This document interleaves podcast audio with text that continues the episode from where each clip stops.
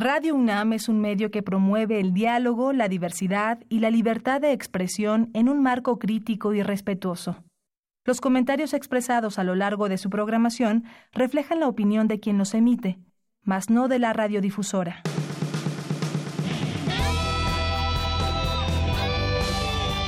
Prisma RU.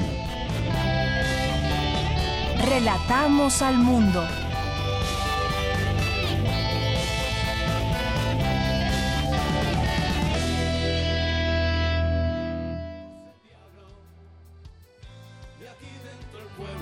Fiera que espera la noche atacar.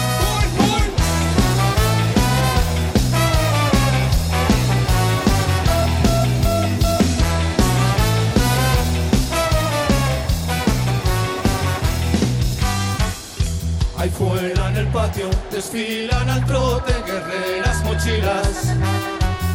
Ahí fuera en el patio el río se cubre de antorchas en fila.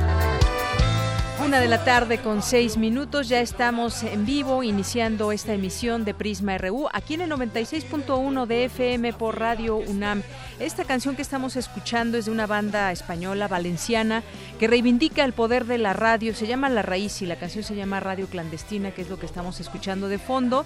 Y bueno, pues eh, enaltece el poder de la radio como instrumento vertebrador de la sociedad. Y es que hoy estamos festejando el Día Mundial de la Radio y vamos a festejar con una con mensajes y con música y también con una mesa de análisis que tendremos en nuestra segunda hora. Aquí dos expertas van a hablar con nosotros sobre la radio y yo les pregunto a ustedes qué significa la radio en su vida, en su vida cotidiana, cómo es que viven con la radio, cómo es que dejan entrar la radio a sus oídos. Bueno, pues nos pueden responder a través de nuestras redes sociales en arroba PrismaRU, PrismaRU en Facebook, que es de donde estamos transmitiendo ahorita, haciendo este Facebook Live. Quédese con nosotros porque además de esa mesa que tendremos en la segunda hora, vamos a platicar con Rebeca Orozco. Este es su libro El aire que crece, el aire que se crece, en que se crece, y es de Rosario Castellanos, esta poeta, escritora, eh, embajadora en su momento en Israel y vamos a platicar con la autora porque un libro de Rosario Castellanos y además bueno su vida cómo la retrata a través de estas de estas líneas. No se la pierdan, vamos a tener esto en la primera hora. Vamos a tener también, por supuesto, información, información nacional e internacional. Vamos a tener también aquí en Cultura una entrevista con Diego Vázquez, director del taller coreográfico de la UNAM, que inicia temporada.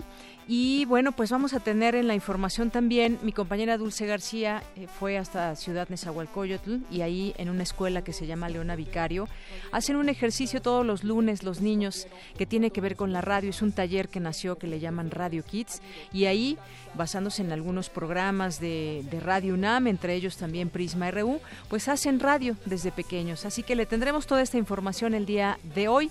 13 de febrero del año 2019, el Día Mundial de la Radio. Soy de Yanira Morán y en nombre de todo el equipo lo invitamos a que nos sintonice eh, aquí en el 96.1 de FM. Desde aquí, relatamos al mundo.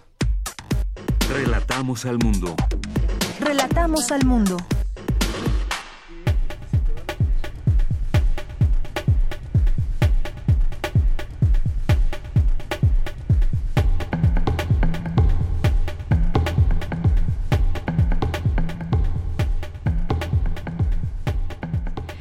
Bien, continuamos una de la tarde con ocho minutos y en nuestra información que le tenemos el día de hoy eh, vamos a platicar.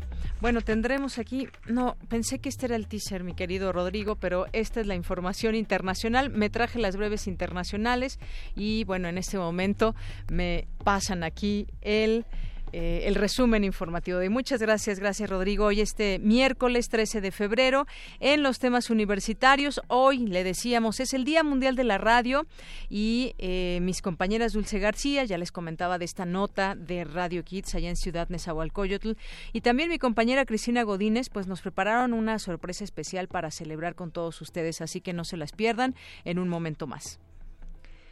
En el Centro de Investigaciones sobre América del Norte se organiza el seminario para analizar la retórica y políticas antiinmigrantes del actual gobierno de Estados Unidos. Más adelante mi compañera Virginia Sánchez con toda la información. Analizan en la UNAM las alternativas para la conservación y uso del centro SCOP. Mi compañera Cindy Pérez Ramírez nos tendrá todos los detalles. El centro SCOP que, pues bueno, tuvo también ahí algunas, eh, algunas situaciones a raíz del, del, sismo, le platicaremos sobre este tema. En, los, en las nacionales, el presidente Andrés Manuel López Obrador defendió la propuesta para crear la Guardia Nacional y criticó que los activistas cuestionen el proyecto, incluido el titular de la Comisión Nacional de los Derechos Humanos. El gobernador de Chihuahua, Javier Corral, presentó ante la Corte una controversia constitucional respaldada por 20 alcaldes contra la modificación a las reglas y aplicación de fondo para el desarrollo sustentable para estados y municipios mineros. La absolución que esperaba el exgobernador de Sonora, Guillermo Padres, en el juicio que ahora se le instruye en libertad por una presunta defraudación fiscal de más de 70 millones de pesos, tendrá que esperar de tres a seis meses. Los bonos de deuda del gobierno mexicano están en riesgo de caer en grado especulativo, también llamado chatarra, ya que Pemex amenaza con arrastrar las finanzas públicas, advirtió la agencia de noticias financieras Bloomberg. En los temas internacionales, un tribunal filipino condenó a cadena perpetua por tráfico de drogas al mexicano Horacio Hernández Herrera, presunto cabecilla del cártel de Sinaloa en Filipinas, detenido en el país asiático hace cuatro años. El senador Ted Cruz reiteró su llamado para que el Congreso de Estados Unidos apruebe el Chapo Act, una propuesta de ley que plantea usar los bienes incautados al líder del cártel de Sinaloa y a otros narcotraficantes para pagar por el muro fronterizo. Hoy en la UNAM, ¿qué hacer y a dónde ir? La Escuela Nacional de Lenguas, Lingüística y Traducción te invita a su jornada náhuatl con diversas actividades como poesía, venta de libros, artesanía y gastronomía, que nos permitirá conocer más acerca de esta lengua ancestral de nuestro país. Asiste hoy, a partir de las 15 horas, al Jardín de la Escuela Nacional de Lenguas, Lingüística y Traducción, ubicada en el circuito escolar, a un costado de la Facultad de Química en Ciudad Universitaria. Como parte del ciclo de cine Jaime Humberto Hermosillo, TV UNAM transmitirá la cinta Naufragio, que narra la historia de una mujer que vive tan solo por la esperanza de volver a ver a su hijo, quien se marchó hace seis años, y ahora se encuentra envuelta en los recuerdos y la añoranza de su regreso. Sintoniza hoy la señal de TV UNAM por el canal 20.1 de televisión abierta en punto de las 22 horas. Recuerda que aún puedes asistir a las obras del Festival Internacional de Teatro Universitario. Hoy te recomendamos Huellas del Manglar, original de la dramaturga Frida Tobar, bajo la dirección de Leslie Jardón Rosas y las actuaciones del grupo Arrecife Teatro, conformado por alumnos del Colegio de Literatura Dramática y Teatro de la UNAM. Asiste hoy a las 19 horas al Salón de Danza, ubicado en el Centro Cultural Universitario. La entrada es libre y el cupo limitado. Porque tu opinión es importante, síguenos en nuestras redes sociales, en Facebook como Prisma RU y en Twitter como arroba PrismaRU.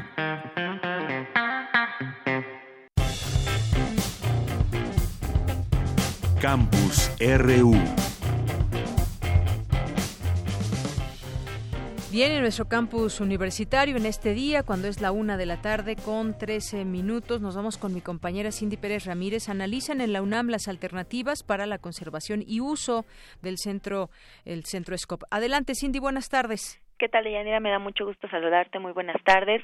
Como resultado del sismo del pasado 19 de septiembre de 2017, numerosos monumentos con enorme valor artístico quedaron seriamente dañados. Uno de ellos fue la sede de la Secretaría de Comunicaciones y Transportes, conocida por su nombre original, Centro SCOP.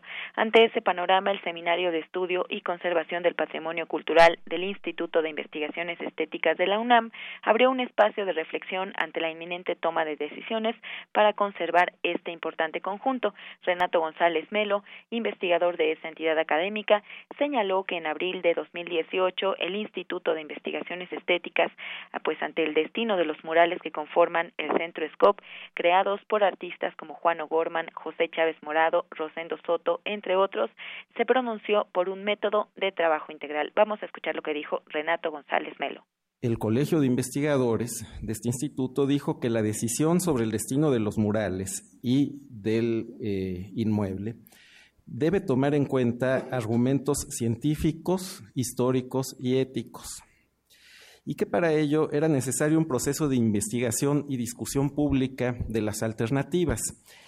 Reaccionamos como suele hacerlo la UNAM. ¿Y qué hicimos? Organizamos un proyecto de servicio social. Al proceder así, estábamos conscientes de que el propio Carlos Lazo, el secretario de Comunicaciones y, Obras Públicas responsable de la edificación del Centro SCOP, fue uno de los primeros en darse cuenta del explosivo potencial intelectual de este método de trabajo que reúne a jóvenes para resolver tareas urgentes mediante la articulación de un saber. Porque desde el principio eh, expresamos que la opinión de la comunidad debe ser uno de los factores en la decisión que se tome. En el evento de Yanira también estuvo presente el secretario de Comunicaciones y Transportes, Javier Jiménez Espriu, quien indicó que independientemente de los morales existe mucho por rescatar y que el propósito es buscar la forma de rehacer el edificio independientemente del uso que se le dé. Vamos a escucharlo. Rescatar el edificio eh, no es, sencillo, es complicado, hay que hacer muchas cosas. Habrá que retirar los murales para después volverlos a poner, pero rehacer el edificio, eh, las técnicas de ingeniería pueden cualquier cosa. Yo lo, decía, lo decía yo en, cuando estábamos discutiendo lo del nuevo aeropuerto de la Ciudad de México. Decía, este, desde el punto de vista técnico, eh, los ingenieros decimos que no hay obra imposible. Sí decimos que hay obras eh, incosteables y obras inconvenientes. Llamar a los constructores y decirles, ¿por qué no en vista de que ya no van a tener que dar mordidas de 25 y de 35%, ¿qué les parece si dan uno al millar para restaurar el, centro? Las propuestas que hoy nos hacen de que busquemos que eso se, sea designado patrimonio artístico, eso permitiría también eh, acceso a fondos Deyanira, pues esta es la información que surgió eh, a raíz de estas alternativas para la conservación y uso del centro SCOP. Muy bien, pues Cindy, muchas gracias por la información. Muy buenas tardes. Muy buenas tardes. Vamos ahora con mi compañera Virginia Sánchez. En el Centro de Investigaciones sobre América del Norte tiene lugar el Seminario Internacional retóricas y políticas anti-inmigrantes. ¿Qué tal, Vicky? Muy buenas tardes. Hola, ¿qué tal, Deyanira, auditorio de Prisma RU? Muy buenas tardes. Pues ya son 750 días los que lleva Donald Trump en la presidencia de Estados Unidos.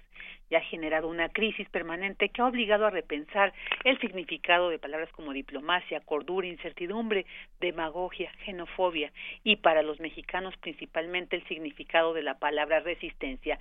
En ese sentido, el Centro de Investigación sobre América América del Norte de la UNAM ha planteado el enfoque de que sus estudios académicos, pues sobre todo, se dirijan a la resistencia civil práctica que tenga impactos benéficos en quienes pueden resentir los efectos de la administración Trump, como el analizar con una mirada crítica y especializada la retórica anti-inmigrante con la que Donald Trump ha articulado una narrativa de odio, la cual carece de sustento en la realidad, ya que tal como lo dice la historia, las migraciones, lejos de ser una amenaza, suelen aportar riqueza cultural y económica a los pueblos que las reciben. Así lo señaló Graciela Martínez Salce, directora del Centro de Investigaciones sobre América del Norte, al inaugurar el Seminario Internacional Retórica y Políticas Antiinmigrantes 2017-2019. Escuchémosla. En un discurso diametralmente opuesto a esta verdad, el presidente estadounidense reitera cada vez que puede la urgencia de levantar un hermoso muro en su frontera sur. Es obvio que Donald Trump logra su propósito de llamar la atención con sus vociferantes mensajes que invitan a separar, a dividir. Todos sabemos que estos sentimientos antiinmigrantes no son nuevos ni poco comunes. Lo cierto es que justificados por la retórica presidencial, estos sentimientos han adquirido volumen, peso y densidad, nueve metros de hormigón y acero que esperan su financiamiento para extenderse en toda una frontera. Y ya durante la primera mesa de este seminario denominada Trump, Retórica y Política Anti-Inmigrante, Deportados y Travel Ban, Mónica Berea, también investigadora del CISAN, abordó desde una perspectiva general las propuestas y acciones que han ido definiendo la dura política migratoria de la administración Trump, las cuales clasificó en cinco categorías: el reforzamiento de la seguridad fronteriza, el reforzamiento de la vigilancia interior, la terminación de los programas de protección temporal migrantes DACA y Temporal Protectus Status, la restricción a la admisión de refugiados y asilados y travel ban y las limitaciones establecidas a la migración legal. Asimismo, pues la construcción del muro se ha convertido en el símbolo de esta política. Sin embargo, Berea señala algunos de los argumentos esgrimidos en contra de la construcción de este mismo. Es que es extremadamente costosa, que desviaría y no frenaría los flujos no autorizados como ha ocurrido en las últimas décadas, que representa un costo ambiental grave, que impacta a las comunidades binacionales, que divide nosotros de los otros y afecta los derechos de propiedad privada. Es ineficaz ya que las aprehensiones se encuentran en el nivel más bajo de la historia desde principios de los 70 y casi la mitad de los indocumentados son overstayers, es decir, ingresaron con visa y permanecieron más tiempo de lo permitido. Trump ignora que el flujo neto de migrantes mexicanos indocumentados ha disminuido sustancialmente a pesar de que sigue siendo la población mayoritaria. Si en 2007 había 12.2 millones, de los cuales 6.9 millones eran mexicanos, para el 2017 había 10.7 millones, 5.6 millones de mexicanos, es decir, 1.3 millones menos de mexicanos indocumentados viviendo en territorio estadounidense. Y bueno, pues debido al reforzamiento extremo de la frontera, señala Mónica Berea, el flujo de migrantes mexicanos ha descendido, pero ha aumentado el de centroamericanos. Asimismo, muchos indocumentados no regresan a su país y terminan con el patrón de migración temporal tradicional. Además, ahora es menor el número de indocumentados solitarios y se ha incrementado el de familias, por lo que en este contexto quienes se enriquecerían con la construcción del muro, además de las constructoras, serían los traficantes de personas pues que han aumentado significativamente sus ganancias. Y bueno, pues de Yanira Auditorio, este Seminario Internacional de Retórica y Políticas Antiinmigrantes 2017-2019 se llevará a cabo desde el día de hoy hasta el día de mañana, 14 de febrero, en la sala de seminarios de la Torre 2 de Humanidades en Ciudad Universitaria, pues por si alguien gusta acudir a esta interesante pues reflexión y análisis sobre estas políticas antiinmigrantes que tanto pues nos han eh, causado un resquemor no social eh, a nivel internacional. Vicky, pues muchísimas gracias por esta información y ahí esos datos para que quien esté interesado pueda seguir este seminario. Muchas gracias. Gracias a ti. Buena tarde. Muy buenas tardes. Vamos, vamos ahora a las breves internacionales con Ruth Salazar. Porque tu opinión es importante, síguenos en nuestras redes sociales, en Facebook como Prisma RU y en Twitter como arroba PrismaRU.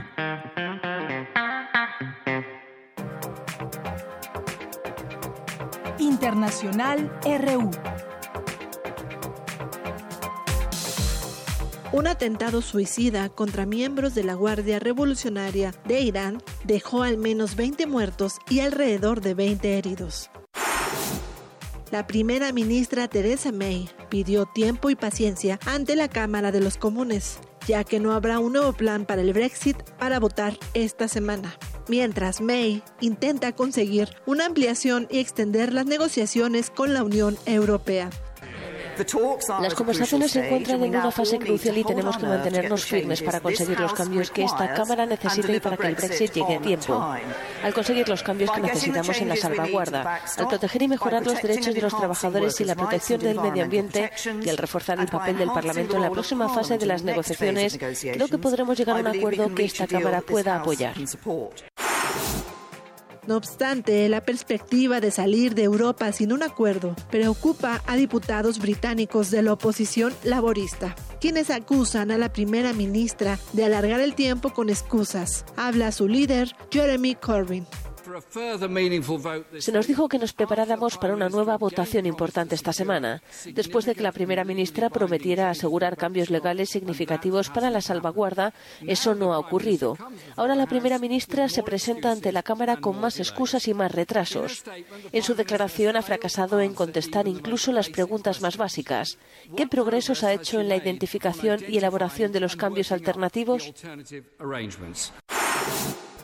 El canciller ruso Sergei Lavrov advirtió al secretario de Estado estadounidense Mike Pompeo sobre cualquier injerencia en los asuntos internos de Venezuela, incluido el uso de la fuerza con el que Washington amenaza en violación al derecho internacional. En tanto, el presidente de Colombia, Iván Duque, se encuentra en Washington en una visita de Estado. El objetivo es discutir con su homólogo estadounidense, Donald Trump, la situación en Venezuela y otros temas binacionales.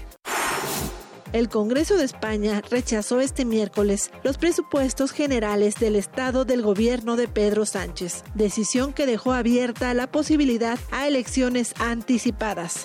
Votaron en contra el Partido Popular, Ciudadanos y los partidos independentistas catalanes. Habla la ministra de Hacienda, María Jesús Montero. Lamentablemente, no hemos encontrado el apoyo de algunos grupos de la oposición, del Partido Popular y de Ciudadanos Ustedes han preferido realizar una campaña de acoso y derribo al gobierno en vez de, señoría, un ejercicio de responsabilidad política y de lealtad con el Estado, con España.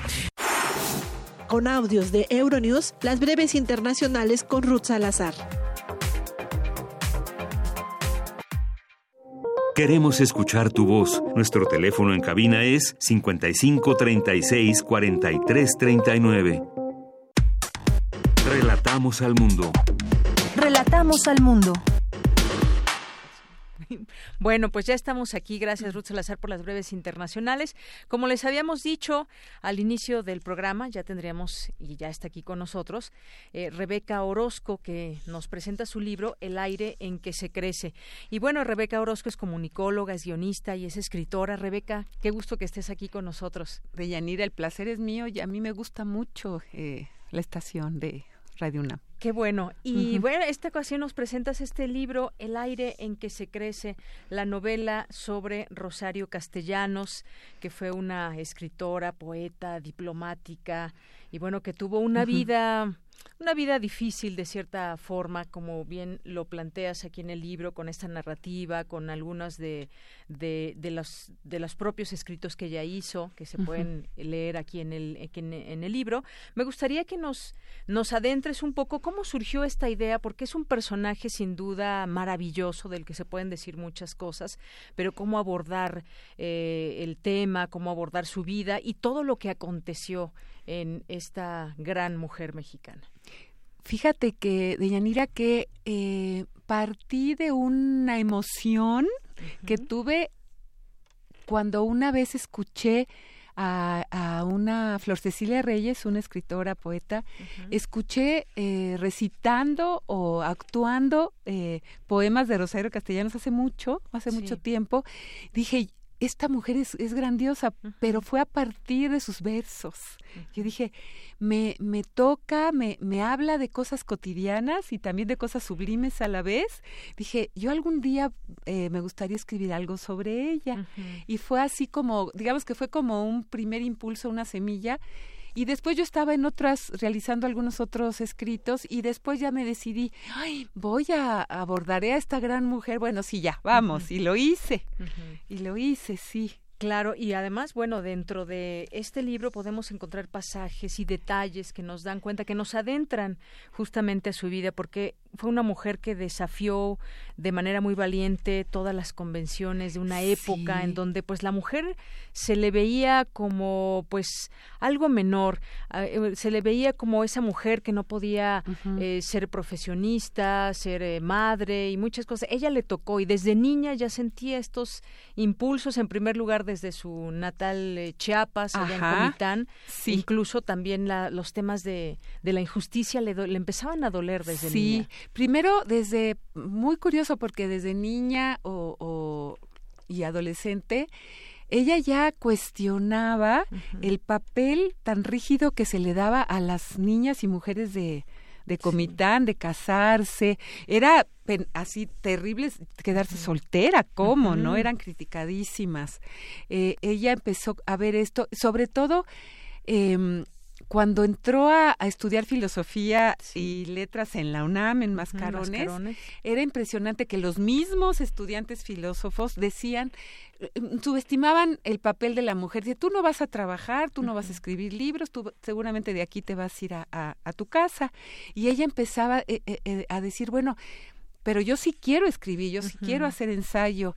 Y, y entonces su tesis trató, se hizo una pregunta, existe la cultura femenina en México y no existía. No existía. No existía el lugar para las mujeres pintoras, para entonces empezó ella a, a, crearse una idea diferente de cómo podía ser la mujer y no solo crearse la idea, sino actuar de manera diferente.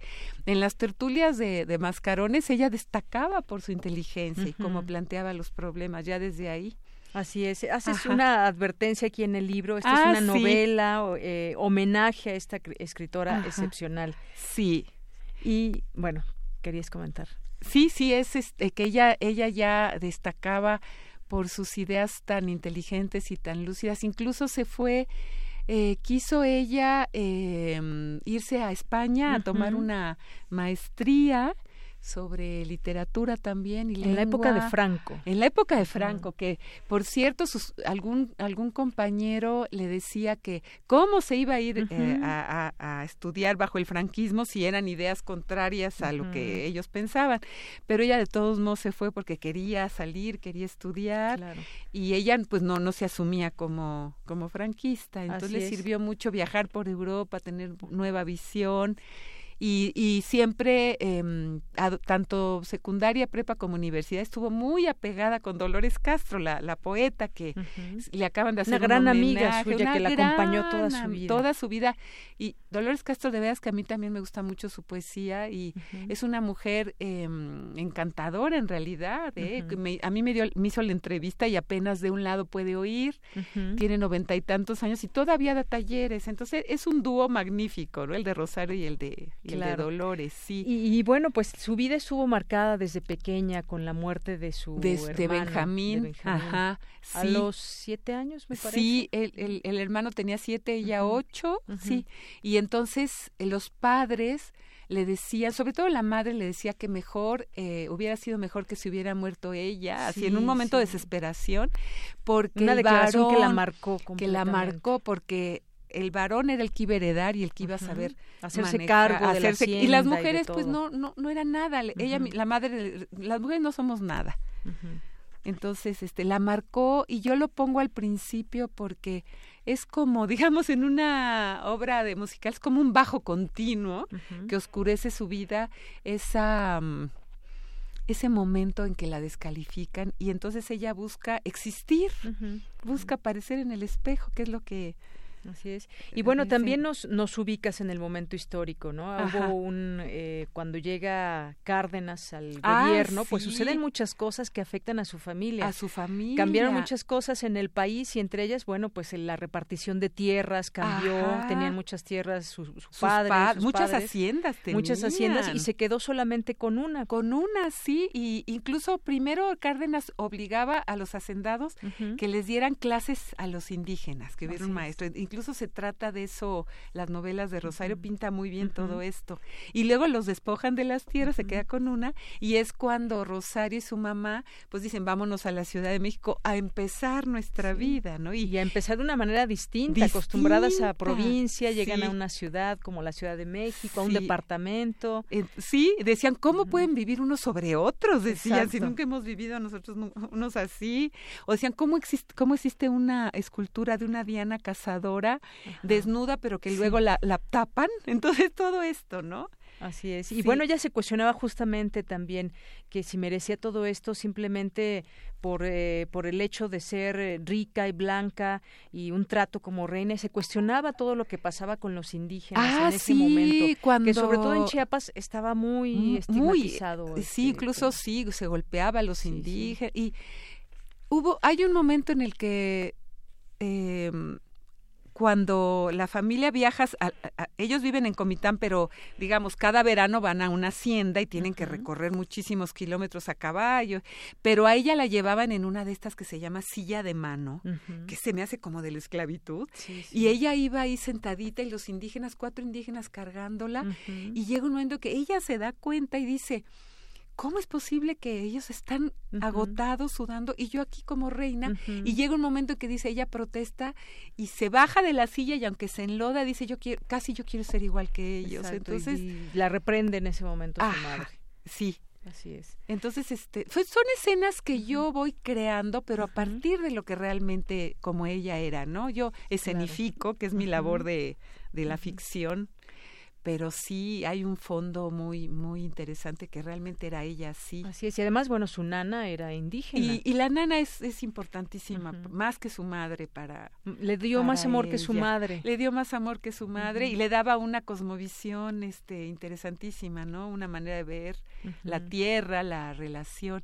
A ella a Rufina le gustaba mucho hasta estar descalza por el hecho de sentir la tierra bajo sus pies, que es otra manera de pensar diferente a, al piso lujoso que puede haber en la hacienda, ¿no? Así es. Ajá. Y bueno, pues sí, justamente llega a la Ciudad de México, luego pues inicia su, su carrera, se empieza a replantear este papel de las mujeres, justamente, todo, toda, desde, desde pequeña, su adolescencia, su juventud, por supuesto, estuvieron ya marcadas con toda este, esta situación que con las mujeres. Sí. Y bueno, empezó a conocer también a distintas personalidades, filósofos en aquel momento, ¿no? Muy interesante. Conoció, por ejemplo, a Ramón Chirao, eh, conoció a Luis Villoro, a Jaime Sabines. Ah, sí, eran sus compañeros. y, también gente de teatro muy amigos de ella eran Emilio Carballido y Sergio Magaña y también Josefina, Luisa Josefina Hernández, ¿no? Incluso Emilio Carballido y Sergio Magaña, ella, ella viví, ella, este, ya sus padres cuando les empezó a ir bien en la Ciudad de México, tenían una casa en Avenida Madereros, que ahora es Constituyentes, y esa casa todavía está. Yo paso y digo, a ver si veo algo del pasado de Rosario, ¿no?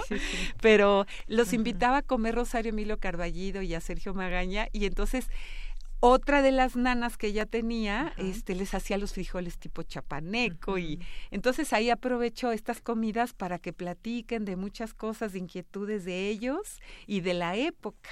Así es. Y bueno, son varios momentos importantes eh, en su vida. A los 23 años se quedó huérfana. Ah, sí. Y esto, pues, evidentemente también. De, de ambos padres. De ambos padres. Sí. Fue una diferencia muy, de muy poco tiempo. De muy entre la muerte de la madre primero y luego del padre. Entonces ella tenía que vivir sola en esa casa enorme y por eso vino de, de, Chiapas una de sus cuidadoras, una de sus nanas de antes y, era su compañía. Ajá. Así es. Eh, también dentro de su vida la amistad pues fue muy importante dentro de ella. Ya mencionábamos algunos personajes, mencionabas a Emilio Carballido, eh, está Sergio Magaña, estaba por ahí este de apellido Ortiz también, ah, que fue un Raúl gran Raúl Ortiz. yo, entrevisté a Raúl Ortiz y Ortiz, eh, acaba de morir hace unos hace poco y todavía él es muy enfermo, pero me atendió y me platicó sobre todo de la etapa de Rosario cuando fue maestra de la UNAM y Raúl Ortiz también era y entonces de esa época me contó mucho y me, me hablaba de la inteligencia de, de Rosario y de su trato Incluso hay una anécdota muy bonita porque Rosario le costaba muchísimo trabajo el idioma inglés. Sí. Cuando iba a ser embajadora no, no sabía muy bien inglés, entonces le pidió a Raúl Ortiz. Raúl Ortiz y Ortiz tradujo del inglés al español bajo el volcán de Malcolm Lowry. Entonces era un erudito porque también traducía Shakespeare. le decía, a ver Raúl, enséñame a hablar inglés. Entonces se iban al cine Lido, que mira, qué curioso que ahora el cine Lido es la librería que ahora lleva el nombre de Rosario, ¿no? Se iban al cine Lido, luego se, iban a cenar y, aprove y le decía, todo lo vamos a hablar en inglés, todos los comentarios lo vamos a hablar en inglés. Y así, así, era una, la quería muchísimo Raúl a, ella, muchísimo.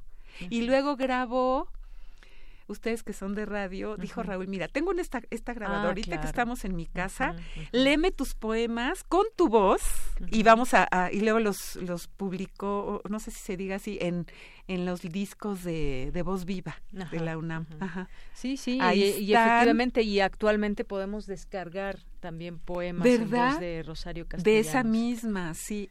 Exactamente. Exactamente. Y bueno, fueron varios personajes a los que tú tuviste oportunidad de entrevistar, que te dieron pues evidentemente mucha información para recrear incluso esas pláticas que tenía con, Raúl Ortiz, con Dolores con Castro, que vuelven pues mucho más interesante esta, esta plática y este libro, entre ellos algunos detalles incluso de cosas sí, que, que, yo es lo que siempre busco cuando recreo mis personajes para que, para que sean más humanos este, esos detallitos que te hacen de veras vivir la escena, ¿no? Sí. Así es. Y bueno, por ejemplo, incluso comentarios cuando hablaban de la mujer en el arte, ¿no? Por ahí sale a relucir el nombre de María Izquierdo, que por qué no la habían dejado crecer, ¿no? Pues simplemente por el hecho de que era mujer. Sí, porque a ella le habían dado no sé en qué institución, le habían dado una pared inmensa en una escalera para que pintara un mural en esa época, pero sus mismos compañeros como Diego Rivera y, algunos otros Siqueiros dijeron, no, ¿por qué una mujer va a pintar un mural? Pero si ellos eran sus compañeros. Así es. Y luego, pues, mencionabas también una, un momento muy importante para ella, que fue su viaje a España. Vendré a España y sí, efectivamente, cuando cuando le comentaba a alguna persona que cómo se iba a ir a un lugar donde estaba reinando el franquismo y todo lo que estaba sucediendo en España. Sin embargo, ella sentía esa necesidad, necesidad de irse. Ya había conocido, digo, no hemos hablado, pero de una parte fundamental, exactamente, Ricardo, que fue su novio, su esposo, y bueno, fue una relación muy tormentosa. Muy tormentosa. Y fue el único amor de su vida. O sea, y, pero ella insistía en esa relación y sí fue muy, esa es la palabra, tormentosa. Sí, por supuesto. Y que en su ida a España se, se cuestionaba también, iré o no, eh, lo dejaba. Porque él incluso como que intentó casi, antes de irse ella a España, le, le quiso pedir matrimonio, pero ella dijo, no, ya, ya me voy, ya me voy, a España. Entonces él, ella lo amaba con todo su corazón, pero se iba. Con toda su vida. Con toda su vida, pero se iba. Es una cosa extraña, ¿no? Muchas veces pasó eso a lo largo de, su relación. Y bueno, se vaya, Rosario Castellanos conoce mucha gente, conoce lugares, eh, pláticas muy bien aquí en el, eh, en el libro, cómo es que vivía allá eh, entre una, pues una postura muy rígida también de la escuela, ¿no? En cuanto al eh, catolicismo, ah, a las sí, es que llegó una escuela totalmente católica, la directora que las hacía casi casi rezar, ¿no? Sí, sí, sí. sí. Y, y, Rosario sí era mm, por educación católica, pero con toda la filosofía que estudiaba, bueno, eran unas contradicciones y unas preguntas y unas dudas que, que ahí, ahí las, las desarrollo también. Y por supuesto también no podemos dejar escapar que conoció allá, estando en Europa, algunos intelectuales europeos. por supuesto ah, conoció a Simone de Beauvoir, a Jean-Paul Sartre. Los pongo en el café La, la Flor. Exacto, que a ese encuentro fue un encuentro como muy rápido, no muy rápido. tanta oportunidad de platicar con ellos, pero lo curioso es que eh, Rosario hizo su tesis sobre la cultura femenina y después de hacer la tesis eh, pudo, pudieron llegar los escritos a México, porque no era como ahora que tienes acceso a todo. Entonces, cuando llegaron los, los escritos de Simón de Beauvoir, se dio cuenta que coincidían mucho con su propia tesis.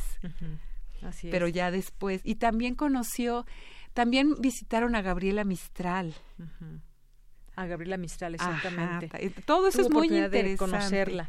Y, bueno, en esta estancia en España llega una carta porque era la manera en que se comunicaba con la gente aquí en México y entre ellos estaba Ricardo. Sí. Y de pronto llegó una propuesta de matrimonio. De él, sí. Y entonces ella se vuelve loca de felicidad. Y, da, y genera una respuesta donde le dice que sí, que donde, le dice que sí, donde esté yo voy a ir. Exacto. Sí. Y bueno, pues ese, ese amor que decíamos tormentoso, eh, que ella incluso se llegaba a preguntar ya en la soledad, eh, pues ¿qué, qué lataba a Ricardo. Después sabemos que pues Ricardo era, era un hombre que pues eh, le gustaba tener muchas aventuras, muchas le las mujeres y eso pues por supuesto la atormentó muchísimo, la hizo sufrir demasiado porque ella siempre guardó la esperanza de que pudiera serle fiel como ella lo era. Y sin ella era fiel, nunca sucedió. No, no, no. Pero había momentos en que ella eh, veía que Ricardo le escribía o cuando se veían se, se volvía a ilusionar tanto que le decía, bueno, aunque sea, no me sea tan infiel. sí, sí, sí, sí. Luego, dentro de esos momentos también uno muy terrible, bueno, fue cuando se enfermó de tuberculosis. Sí, sí y leyó eh, La montaña mágica de Thomas Mann que tiene que ver con la tuberculosis. en todo, en todo buscaba siempre la literatura. Y finalmente con Ricardo a los 28 años se casó. Ajá. Se casó a los 28 años, comenzaron una vida. Él ya había tenido otra otra, esposa, tuvo dos hijos. Y, y Rosario se se, se, ofreció a cuidarle los hijos a veces a, Ricardo, entonces a veces iban con ella y con Ricardo. Sí, hicieron una relación ahí con los hijos de, de, él.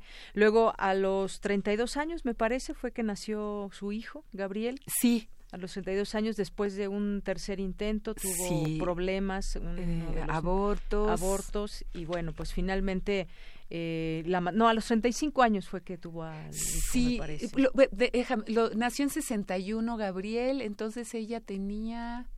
Uh 65 años se embarazó ambos como 36 más sí porque fue el primer embarazo a los sí, 35 sí entonces lo tuvo hasta el tercer tercer embarazo. Exactamente. y bueno pues de ahí la vida con la vida con él siguió muy tortuosa. Sí. Luego incursionó en el periodismo. Julio Scherer la invitó a la escribir invitó. Y ella era muy estaba muy insegura al principio en la entrevista de trabajo pues dice a lo mejor yo no porque decía mucho yo soy una persona infecta a lo mejor no voy a poder y Julio Scherer confió en ella y dice tú vas a poder y empezó a hacer claro que pudo y, y hay tres tomos con sus artículos periodísticos Así es. Riquísimos, riquísimos para leerlos. Bueno, ya vamos acabando, el tiempo se nos viene encima, pero pues tuvo también una, un viaje a Estados Unidos. Ah, sí, porque era una maestra de, de varios lugares de Estados Unidos muy reconocida y siempre daba literatura latinoamericana. Así es. Y bueno, después vinieron todos estos temas del 68, que Ay, ella los vivió con un sufrimiento terrible, era parte de las marchas también. Hay un poema maravilloso de, de, de, de ella del 68 y estuvo involucrada, pero luego Echeverría es la que la llama a ser embajadora y la invita a que eh, se hay vaya una Israel. contradicción interna muy fuerte. Sí, sí, incluso no no recuerdo, recibí una llamada de Chiapas donde le, le preguntaba eso, quizás Sí. te quieren fuera, no te quieren aquí en México y Claro. por eso te invitan allá. Porque existe esa yo Claro. yo contemplo esa posibilidad también. Y bueno, pues también su, su la maternidad, cómo la vivió, el ser madre con su hijo Gabriel, que lo Sí. llevó a Estados Unidos en su momento, lo llevó a. Israel. Y bueno, pues así va, así nos vamos acercando al final de esta novela, que de Ajá. verdad se disfruta mucho. La queremos recomendar a Gracias, nuestro auditorio Deyanira. Que nos está escuchando en este momento. Y aquí justamente, eh, pues nos trajeron dos libros. Muchas gracias, Paloma para que podamos regalar a nuestro auditorio. A las primeras dos personas, no sé si hay alguien que nos pueda ayudar ahí con el teléfono, eh, a las dos primeras personas que nos llamen, que se lleven este libro, El aire en que se crece, de Rebeca Orozco, lo van a disfrutar muchísimo, yo lo sé. Las primeras dos personas que nos marquen al 55 36 43 39. Pues nada, agradecerte esta visita, que hayas escrito este libro. Oye, ya no comentamos rápidamente la, la película de los adioses, que también trata Bueno, de su vida. yo dije, la, la voy a ir a ver y me parece muy interesante que ver cómo eh, un guionista o un director, cómo dan un enfoque a mi- al personaje que yo abordo aquí con coincidencias, pero con otras no. Pero esa es la riqueza de, de- del arte, que el personaje puede tener muchísimas facetas. Incluso las personas tenemos muchísimas facetas. Lo interesante es cómo, cómo aborda cada quien al mismo personaje. Y cómo era tan rica Rosario y tan... Entonces, eh, me gustó mucho ver ese punto de vista de la relación de Rosario con su pareja en la película. Me encanta, me encanta la actuación, me gusta la dirección y, y creo que qué bueno que se esté hablando y diciendo cosas de Rosario Castellanos. Así es. Pues Ajá. muchísimas gracias de verdad, Rebeca. De. Yanira, de veras, gracias por, por tu compañía, tus preguntas y esta plática tan, tan interesante, de veras. Muchísimas gracias, Gracias. a ti y continuamos. Va, regalo los boletos, ¿cómo ves? Sí, de un- en un momento más. Muy bien, Bueno, continuamos. la nostalgia. Si te digo que fui feliz, no es cierto. No creas lo que yo creo cuando me engaño. El recuerdo embellece lo que toca, te quita la jaqueca que tuviste, el sopor de la siesta lo transfigura en éxtasis. Y en cuanto a ese zapato que apretaba tanto que te impidió bailar el primer baile, no hubo zapato. Mira, estás descalza, danzas eternamente ingrávida en el círculo cerrado de un abrazo. Danzas sin esa doble barbilla de tu gula, sin esa arruga artera que estás echando alrededor de tu ojo. Porque tu opinión es importante, síguenos en nuestras redes sociales, en Facebook como Prisma RU y en Twitter como arroba PrismaRU. Prisma RU. Relatamos al mundo.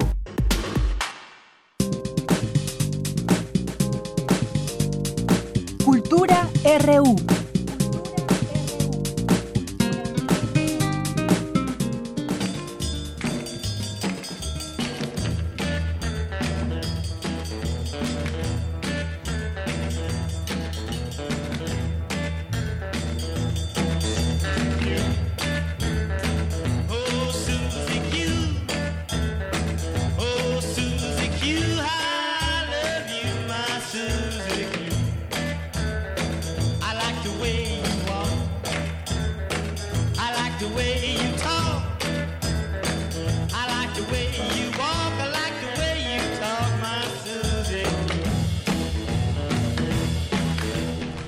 Pues ya estamos en la sección de cultura. ¿Qué tal, Tamara Quiroz? Muy buenas tardes. Muy buenas tardes, Deyanira. Siempre es un gusto saludarlos, pero más hoy, 13 de febrero de 2019, Día Mundial de la Radio, pura pasión por la radio. Muchas gracias a los que siempre nos acompañan a través de esta frecuencia universitaria. También gracias a los que se van sumando día a día.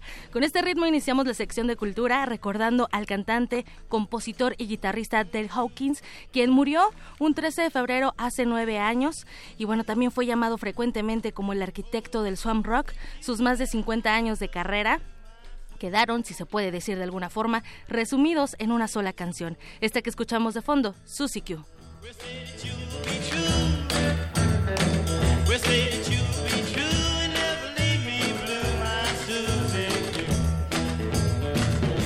¿Qué sería de nosotros sin la música, sin el baile, sin la danza de Yanira? No lo quiero ni imaginar. Y bueno, entramos con la información de hoy. Les comento que el taller coreográfico de la UNAM inicia temporada este viernes y para contarnos todos los detalles de esta temporada 101, invitamos a Diego Vázquez, él es bailarín, coreógrafo y actual director artístico del taller coreográfico de la UNAM.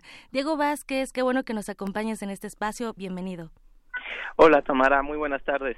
Buenas tardes, Diego Vázquez. Oye, si no me equivoco, eres el tercer director artístico del taller coreográfico de la UNAM en 47 años de existencia e inicias con un gran proyecto con esta nueva temporada. Cuéntanos qué nos tienen preparado todos los que conforman el taller coreográfico a partir del 15 de febrero.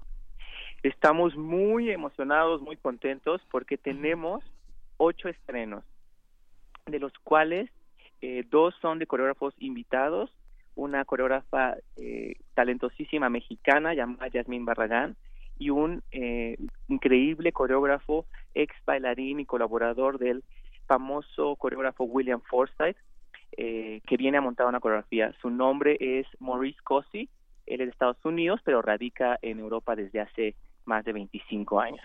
Además, tenemos tres estrenos que son de bailarines del mismo taller coreográfico y remontajes también de bailarines de coreográfico, un estreno mío y un estreno de Sara Matriker, que es asistente a la dirección del taller, pero también es una extraordinaria coreógrafa. Y además de todo esto, tenemos 24 obras de la maestra Gloria Contreras. Entonces seguimos eh, rescatando, reponiendo y cuidando el repertorio de la maestra Contreras, quien es la fundadora y quien hizo de esta compañía pues eh, una de las principales compañías de danza del país. Así es. Oye, digo, a veces, eh, bueno, llegamos a pensar que el arte está alejado de la ciencia, lo cual no es verdad. Y me llama mucho la atención eh, esta coreografía. Bueno, mencionas a la coreógrafa Sarah Matricar y va a crear una obra inspirada en la teoría de cuerdas. ¿Cómo se logra eso? bueno, Sara es una chica muy inteligente y le interesan eh, todas estas cosas y mezclarlas junto con el arte. Eh, para ella toma como punto de partida esta eh, teoría de las cuerdas, las once dimensiones, la infinidad de posibilidades que hay y la relación que hay entre el tiempo y el espacio. Y esto, pues, ¿cómo se lleva a la danza? Pues a través justamente del movimiento, de las imágenes, de la el uso de algunos espejos, que por momentos son eh, translúcidos y entonces el espectador va a tener una experiencia en la que puede más o menos jugar qué, qué, qué pasaría si de repente descubrimos otra dimensión o otra realidad que es muy parecida pero que no es la misma, ¿no? Así es. ¿Cómo se juega con eso? Bueno, pues la, la danza es un motor reflexivo que rompe fronteras a través de la expresión corporal. Así es. Diego, también tendrás, bueno, esta participación como coreógrafo, vas a reestrenar, estrenarás en la sede universitaria, quizás esta vez. ¿Cómo surge este solo? ¿Qué te inspiró? Este solo lo creé en el 2016, es una solo muy personal, es a, partir de una vivencia. Eh, se lo monté a una bailarina, yo no lo bailé, es eh, la primera bailarina de la Compañía Nacional de Danza, eh, Mayuko Nihei, eh, una preciosa bailarina japonesa, y ella lo estrenó en el Palacio de Bellas Artes.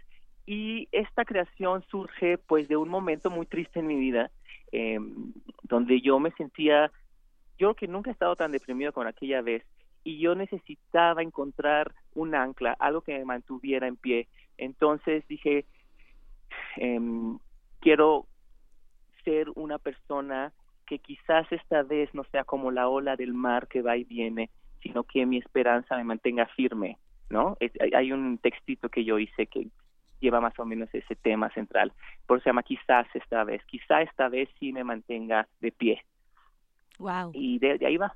Qué reflexivo. Creo que vamos a ver un poco de esa catarsis que tú lograste en 2016, lo vamos a ver ahora en este 2019. Sí, esta obra se presenta en toda la temporada 101, que eh, comprende de febrero a junio de este año. E, esta obra se va a presentar siete veces, entonces el público tiene la posibilidad de verla va a poder ver el calendario y, venir cuando esté esa obra.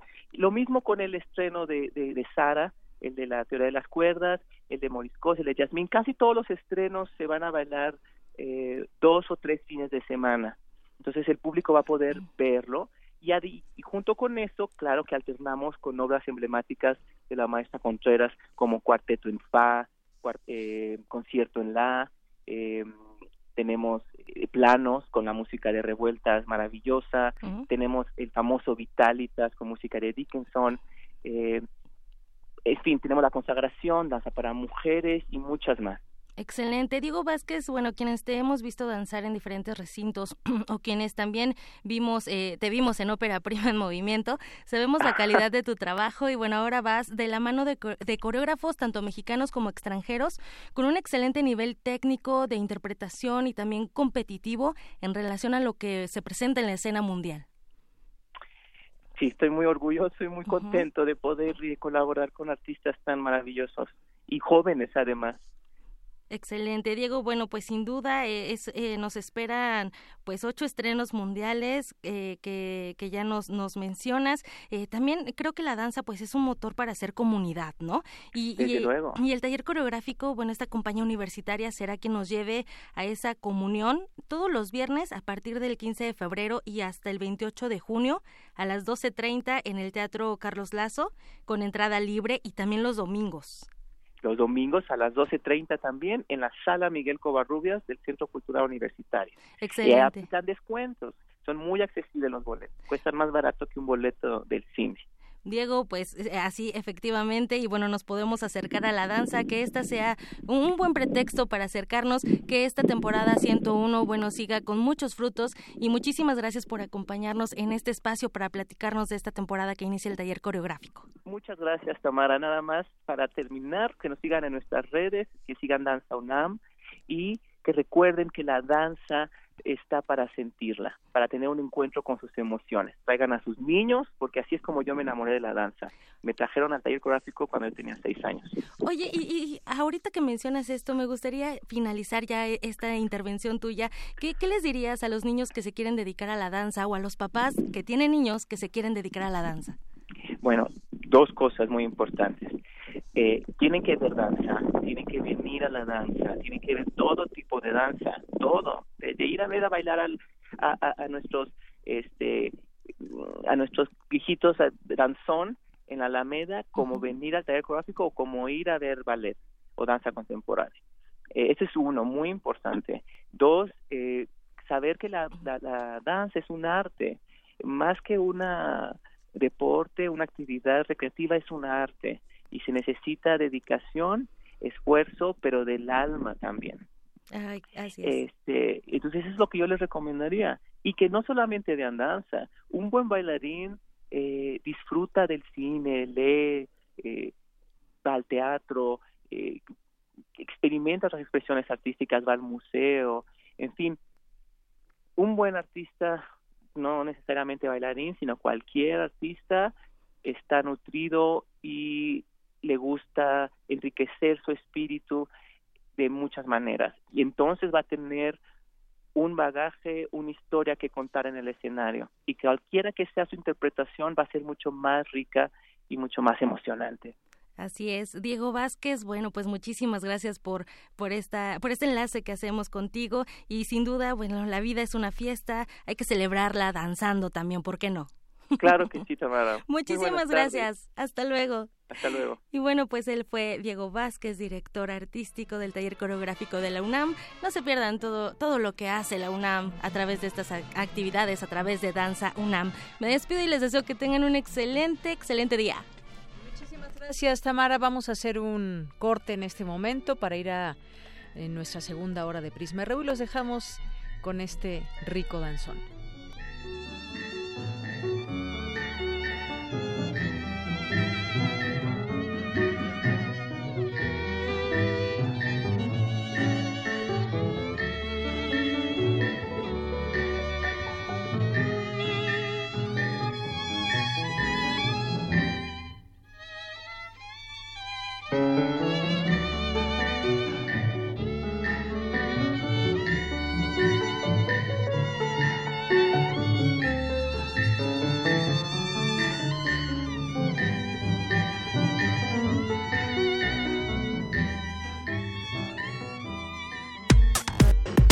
Relatamos al mundo. Relatamos al mundo. 2019, 100 años del nacimiento de J.D. Salinger. Pocas veces se ha visto en la literatura que una voz narrativa cobre tanta fuerza, cobre tal consistencia de carne y hueso como la de Holden Caulfield, un adolescente que está guiado por un nihilismo profundo, por un sentido pesimista de la vida y que pues vive una aventura a lo largo de, de unos días en Nueva York, que es otro de los protagonistas sin duda de la novela, la ciudad de Nueva York. Acá en El Guardián Centeno no es el protagonista la ciudad, pero sí tiene que ver mucho con eh, la trama y tiene que ver mucho no solo como un personaje de fondo, como un personaje paisajístico, sino como, como un personaje que afecta también el comportamiento del protagonista Holden Caulfield. Mauricio Montiel Figueiras, escritor. J.D. Salinger, 96.1 de FM, Radio UNAM, Experiencia Sonora. Somos tu acervo, tu memoria, tu identidad, tu patrimonio, tu cultura, tu cine. Somos la Filmoteca UNAM. Para cinéfilos y público en general, preservamos y difundimos los materiales fílmicos de la memoria histórica del país. Tenemos laboratorios, banco de imagen, centro de documentación, sala de exposiciones, tienda, librería y salas de cine.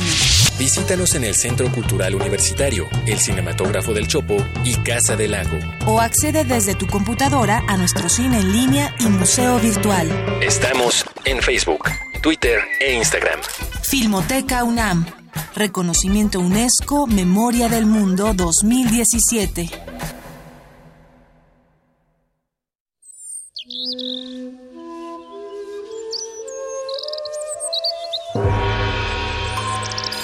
El cuadrante es una parcela fértil para todo tipo de sonidos. La cosecha depende del músico y el músico depende de la escucha que fertiliza el campo el ciclo del sonido. Cultivo de Hercios. Composta radiofónica para la nueva música. Lunes y jueves, 21 horas. Por resistencia modulada. 96.1 FM, Radio 1. Experiencia sonora. Hola, mi nombre es Renata. Y después de mucho tiempo, hoy regresé al lugar donde nací. Aquí aprendí a andar en bicicleta. Aquí pasaba las tardes después de la escuela. ¡Ay, Bruno! en mi secundaria, el mercado, mi colonia. Estoy muy feliz de regresar. Y porque mi país me importa, ya actualicé mi domicilio y mi credencial para votar. Tú también notifica al INE cualquier cambio en tus datos y participa en las decisiones de tu localidad. INE. El Museo de Arte Moderno abre sus puertas a la exposición Adictos a Remedios Varo, Nuevo Legado 2018, conformada por 250 dibujos, cerca de 30 carpetas, 225 libros y unos 220 objetos personales seleccionados de su archivo. Además, 311 libros que tratan sobre su obra. Adictos a Remedios Varo, Nuevo Legado 2018, se puede visitar en el Museo de Arte Moderno Chapultepec, Ciudad de México. Todo sonido ejecutado es una imagen en la mente. Pero no todas las imágenes merecen su sonido. Nos resistimos a perder el tiempo con una mala película. Para eso tenemos a los críticos. De Retinas. Una proyección a 24 cuadros por sonido. Martes, 21 horas. Por resistencia modulada, 96.1 de FM. Radio. UNAM. Experiencia sonora.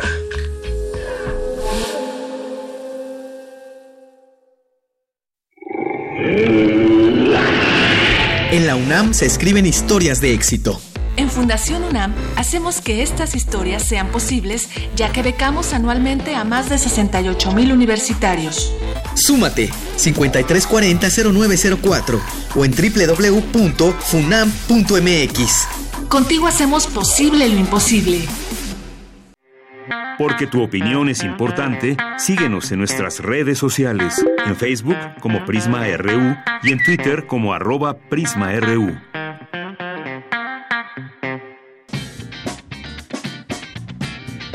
Mañana en la UNAM, ¿qué hacer y a dónde ir? La Dirección General de Atención a la Comunidad y la Secretaría de las Mujeres de la Ciudad de México te invitan al evento Ni violencia ni embarazo, amar con conocimiento para amar mejor, con la programación de diversas actividades como conciertos, talleres, charlas y actividades lúdicas. Participa, asiste mañana a las 12 del día en el espacio conocido como Las Islas en Ciudad Universitaria. La Facultad de Ciencias Políticas y Sociales de la UNAM te invita a la conferencia Amor Romántico como parte del seminario Sociedad, Equidad y Género y el proyecto Disidentas. Asiste mañana 14 de febrero en punto de las 13 horas a la sala Fernando Holguín del Centro de Estudios Sociológicos de la Facultad de Ciencias Políticas y Sociales. Como parte del homenaje al director de cine Alejandro Galindo, organizado por la Filmoteca de la UNAM, se proyectará la cinta Ante el cadáver de un líder, que narra la historia de un líder sindical llamado Ataulfo Martínez, quien fallece de manera misteriosa en un hotel. El agente del Ministerio Público y tres periodistas lo reconocen como tal y creen que se trata de un homicidio, por lo cual prohíben levantar el cuerpo. En el lugar de los hechos se presentan los familiares, un agente de seguros, trabajadores con pancartas y coronas y otro líder sindical, desatándose una cómica trifulca. No te pierdas esta peculiar historia y asista a la función mañana 14 de febrero en punto de las 11 horas en la sala Carlos Monsiváis del Centro Cultural Universitario.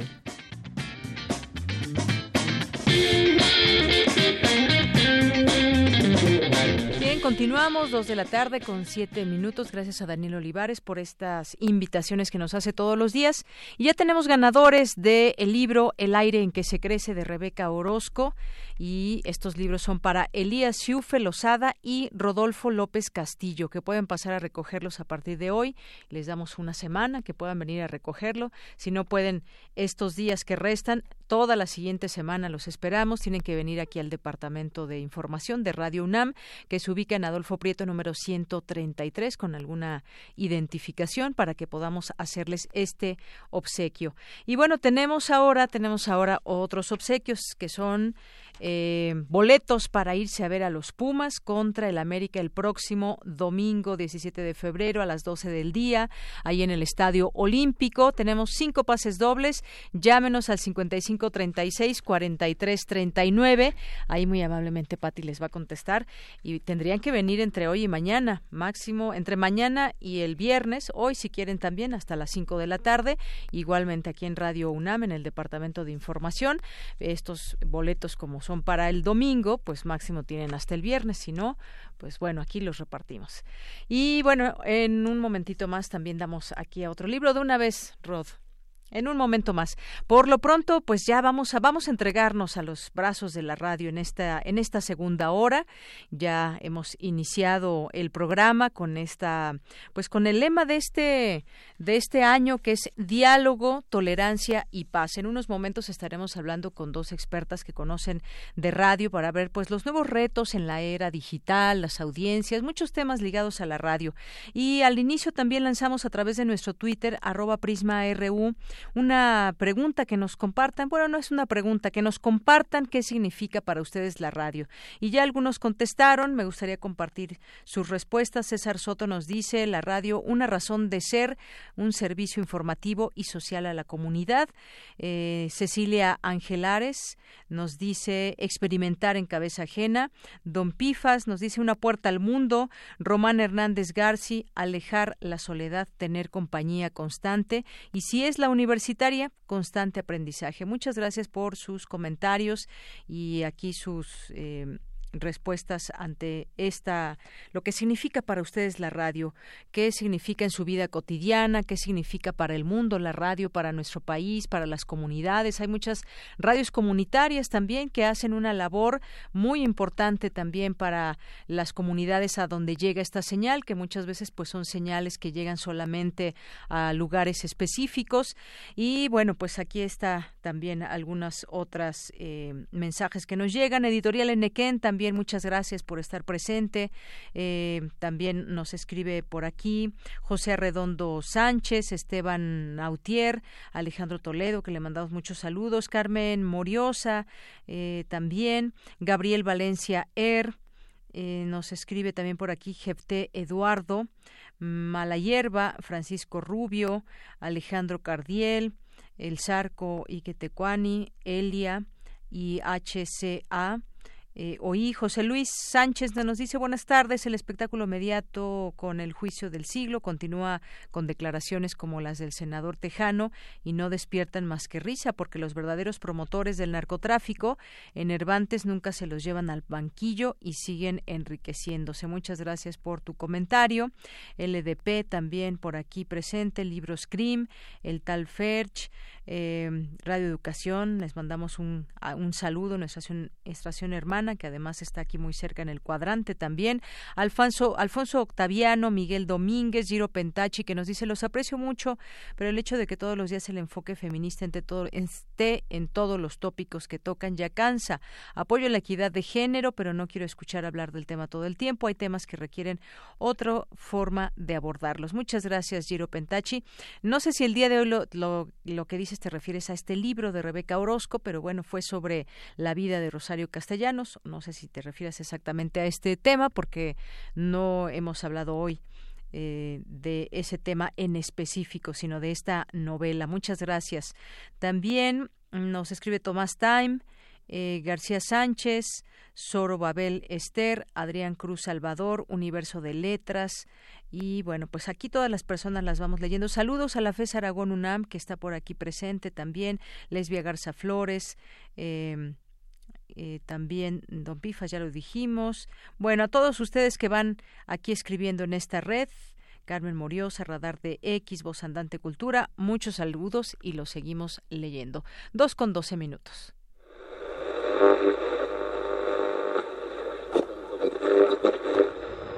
This is Radio Havana, Cuba. Radio Reloj 359 minutos. Radio Unión 103.3. Esta es la música de Mega 98.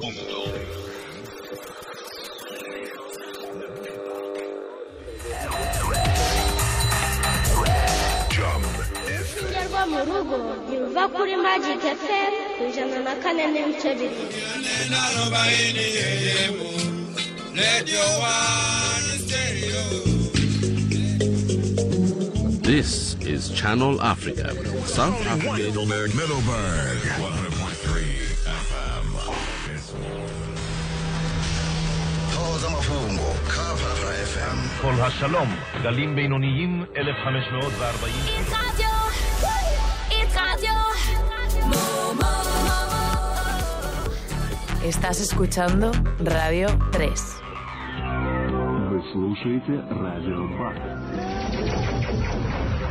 2. Radio Bali. HLDD FM 98.1MHz 기쁜 소식 아름다운 음악 Radio UNAM, experiencia sonora. Escuchas XEUN. Radio UNAM, experiencia sonora. Este 13 de febrero es el Día Mundial de la Radio. En FM, en ondas largas, en digital o a través de Internet. La radio te tiende el micrófono, te da la palabra, te escucha. La radio, tu acceso anónimo a la información verificada. Este 13 de febrero celebremos juntos la radio con UNESCO. Prisma RU. Relatamos al mundo. Bien, continuamos, son las 2 de la tarde con 14 minutos. Muchas gracias por estar con nosotros. Síguenos escribiendo aquí a través de redes sociales, arroba PrismaRU, PrismaRU en Facebook. Eh, ¿Qué significa para ustedes la radio? Ya nos escribe Giro Pentachi, nos dice, sin la radio no sé qué haría. Desde que me despierto la escucho porque me duermo también escuchándola. Muchas gracias por tu comentario.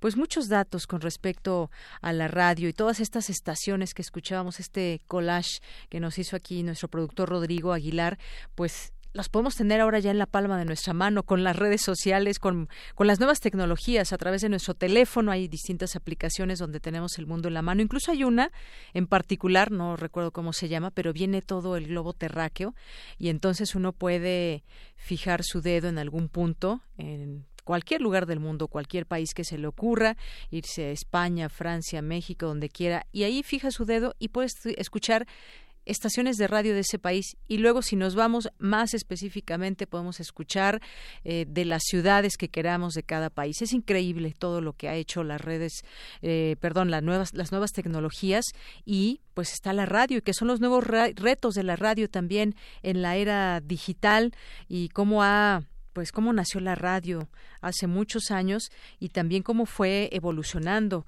Primero la escuchábamos también a través de onda corta, una onda corta a través de un radio especial. Todavía si llegan a tener ahí en su casa o si han visto algún radio muy viejito, tiene además de AM y FM, tiene onda corta, que son estaciones que se pueden escuchar de todo el mundo con un radio especial y entonces uno, sobre todo aquí en México por la noche, se pone a sintonizar estaciones y podemos escuchar estaciones de Rusia, de Francia, de Cuba. Y bueno, pues hay una actividad que se llama el diexismo y que es justamente estar cazando estaciones del mundo, que ya no sé si se ha perdido un poco con las nuevas tecnologías, pero era una forma maravillosa de comunicarse y de estar unidos en el mundo a través de la radio maravillosa que es la radio. Y en un momento más vamos a tener ya nuestra mesa, pero antes, bueno, antes que otra cosa vamos a regalar los, los boletos, ya los regalamos, ahorita les decimos los ganadores. Y también tenemos este libro que eh, les queremos obsequiar más allá de la crisis, el reclamo del desarrollo de Rolando Cordera, que es el coordinador general, las tempranas y terribles secuelas de la crisis mundial del 2008 hicieron germinar en México una iniciativa de diversos académicos universitarios, el Grupo Nuevo Curso de Desarrollo, que desde 2009 analiza los grandes problemas que aquejan a la economía y la sociedad de nuestro país, como se puede ver en los artículos reunidos en esta obra coordinada por Rolando Cordera. Así que si les interesa, llámenos al 5536-4369. Pues sigamos ya en estos temas radiofónicos y vamos con mi compañera Cristina Godínez para conocer un poco más sobre esta fecha. Nos preparó la siguiente información. Adelante, Cristina. Te informa. El Chapo Guzmán enfrenta la cadena perpetua, lo decíamos, luego de que un jurado de Nueva York lo encontrara este martes culpable. Te entretiene. Caballero con los hombres, galante con las mujeres, tierno con los niños, implacable con los malvados. Así es. Calimán, el hombre increíble. Te acompaña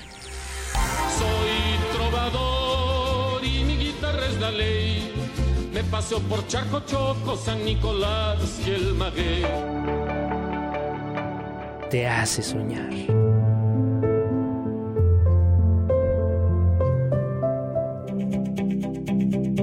Y te susurra al oído. Sin ti no podré vivir jamás y pensar que nunca más estarás junto a mí. Por eso y más, hoy festejamos el Día Mundial de la Radio. En 2011, en la Conferencia General de la UNESCO, en su 36 reunión, España propuso dedicar un día a la radio. Pero fue hasta 2013 cuando la Asamblea General aprobó formalmente la celebración. Es Antonio Guterres, secretario general de la ONU. La radio es un medio muy poderoso. Incluso en nuestro mundo actual de comunicaciones digitales, la radio llega a más personas que cualquier otro medio de comunicación. A través de ella se transmite información vital y se sensibiliza sobre cuestiones importantes. Además, es una plataforma personal e interactiva en la que las personas pueden expresar sus opiniones, preocupaciones y motivos de queja. La radio es capaz de forjar una comunidad. Para las Naciones Unidas, especialmente en las operaciones de mantenimiento de la paz, la radio es un medio vital para informar, organizar reencuentros y empoderar a las personas afectadas por la guerra. En este Día Mundial de la Radio, reconozcamos el poder de la radio para promover el diálogo, la tolerancia y la paz. Se escogió el 13 de febrero porque ese día, en 1946, nació Radio Naciones Unidas. Y es que la radio desde el siglo pasado forma parte de nuestra vida. Es un medio de comunicación de amplia cobertura que llega a los rincones más apartados del mundo y que se ha adaptado a los cambios. Es para todos los gustos y es de una amplia variedad en sus contenidos y propuestas auditivas. En esta ocasión, el tema para celebrar el Día Mundial de la Radio es Diálogo, Tolerancia y Paz. En Radio UNAM nos unimos a los festejos y en Resistencia Modulada platicarán con la activista Jessica Marjane y en concierto estarán Eugene Jobin, Manitas Nerviosas y el rapero Tule El Val. Resistencia Modulada transmitirá desde la sala Julián Carrillo a partir de las 20 horas. La invitación está abierta a todos los que quieran acompañarnos y los que no pueden seguir la transmisión por el 96.1 de FM o por internet. Para Radio UNAM, Cristina Godínez. Bien, pues muchas gracias a mi compañera Cristina Godínez por este esta nota al respecto de la radio y este Día Mundial de la Radio. Y bueno, pues mi compañera Dulce García acudió a la primaria Leona Vicario, que se ubica en Ciudad Nezahualcóyotl, y ahí se encontró muchas sorpresas como esta que le vamos a presentar y es que en esa primaria tienen un club de radio y los lunes cuando hacen honores a la bandera se escucha más o menos así como vamos a escuchar este reportaje que nos preparó Adelante. Cuando eras niño, seguro que muchas veces no te daban ganas de salir a la ceremonia cívica de la escuela. Hace frío, no le entiendes bien a la letra del himno nacional, el de atrás no deja de jugar y jalarte el pelo, tu maestro está atento a cualquiera de tus movimientos. Pero ¿qué tal si te hubieran presentado los honores a la bandera de la siguiente manera? ¡Tres, dos, uno,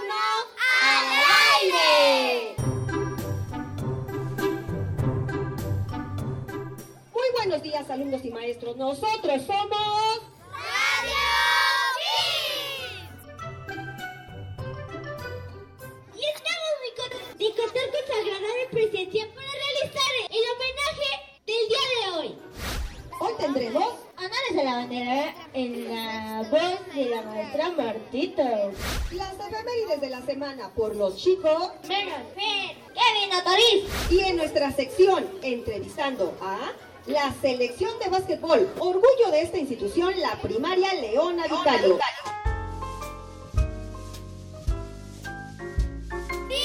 ¡Iniciamos!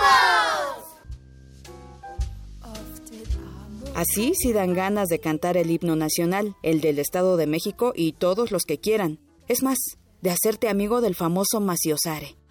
En la primaria Leona Vicario, ubicada en la colonia Esperanza de Ciudad Nezahualcóyotl, la maestra Silvia Ramírez tuvo la idea de presentar los honores a la bandera como si se tratase de un programa de radio. Así, los alumnos de todos los grados, desde primero hasta sexto, se mantienen atentos e interesados en la ceremonia cívica, además de mostrarse participativos. ¿Por qué como en la radio? La maestra Silvia lo platica.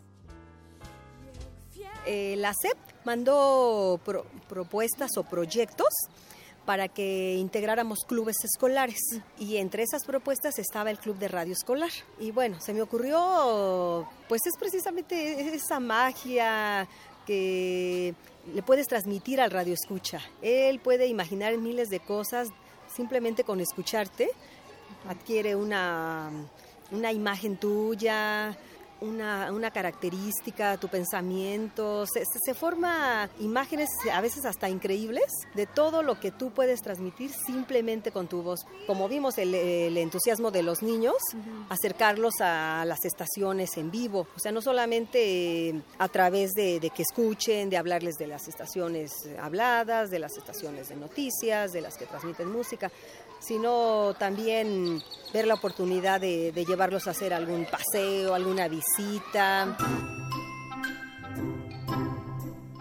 Por su parte, los estudiantes no dudaron en integrarse a la propuesta de la maestra Silvia y además nos platicaron qué estaciones escuchan para tomar ideas para su programa titulado Radio Kids, por cierto, nombrado así por una de las alumnas, Fernanda. A continuación, les presentamos a los integrantes de Radio Kids y las propuestas que tienen para sus siguientes transmisiones. Axel, Mexley, Kevin, Otoris, Fernanda, Megan, Elizabeth, Junoen, Ingrid. A la maestra Silvia se le ocurrió hacer un club eh, de radio y empezamos a ver qué nombre poníamos y una compañera dijo Radio Kicks, bueno, Fernanda. Somos un club de niños y somos radio, entonces, ¿qué mejor que ponerle Radio Kids? Yo cuando me voy, bueno, me iba con mi abuela, escuchaba radio en las bocinas que había mañana y hay música y así de lo que pasan en las noticias y también sí hay deportes y así. ¿En qué estación hemos estado sintonizando cuando tenemos las sesiones de Radio Kids? Radio UNAM. Así, en uno de los lugares más densamente poblados del planeta, y no ajeno a la inseguridad, erigido sobre lo que era el gran lago de Texcoco, estudiantes y profesores echan mano de su creatividad y entusiasmo para dar ánimo a sus padres y familiares para seguir con su día a día, y posiblemente también a un millón de personas que habitan este suburbio. Es una oportunidad precisamente para que ellos se expresen, para que ellos digan cómo se sienten con todas estas noticias, tan fuertes que, últimamente vemos en todos los medios, vemos, escuchamos. Pues sí, realmente es una, una muy buena oportunidad para que ellos digan cómo se sienten, qué opinan y hasta propongan alternativas para evitar o para ir aminorando o para compartir qué podríamos hacer desde que somos niños. Me encontré esa flor y te la quiero regalar. Radio Kids ha arrancado en una primaria de Ciudad Neza. Quizá pronto los escuchemos en algún cuadrante. Hoy, en el Día Mundial de la Radio, estos pequeños hacen honor a este medio de comunicación, pero sobre todo al lema que este año propuso la Organización de las Naciones Unidas para la Educación, la Ciencia y la Cultura. Diálogo, tolerancia y paz. ¡Ánimo, hombre! ¡Que se esos aplausos! Para Radio UNAM, Dulce García. Pues muchas gracias por estar aquí. Nosotros somos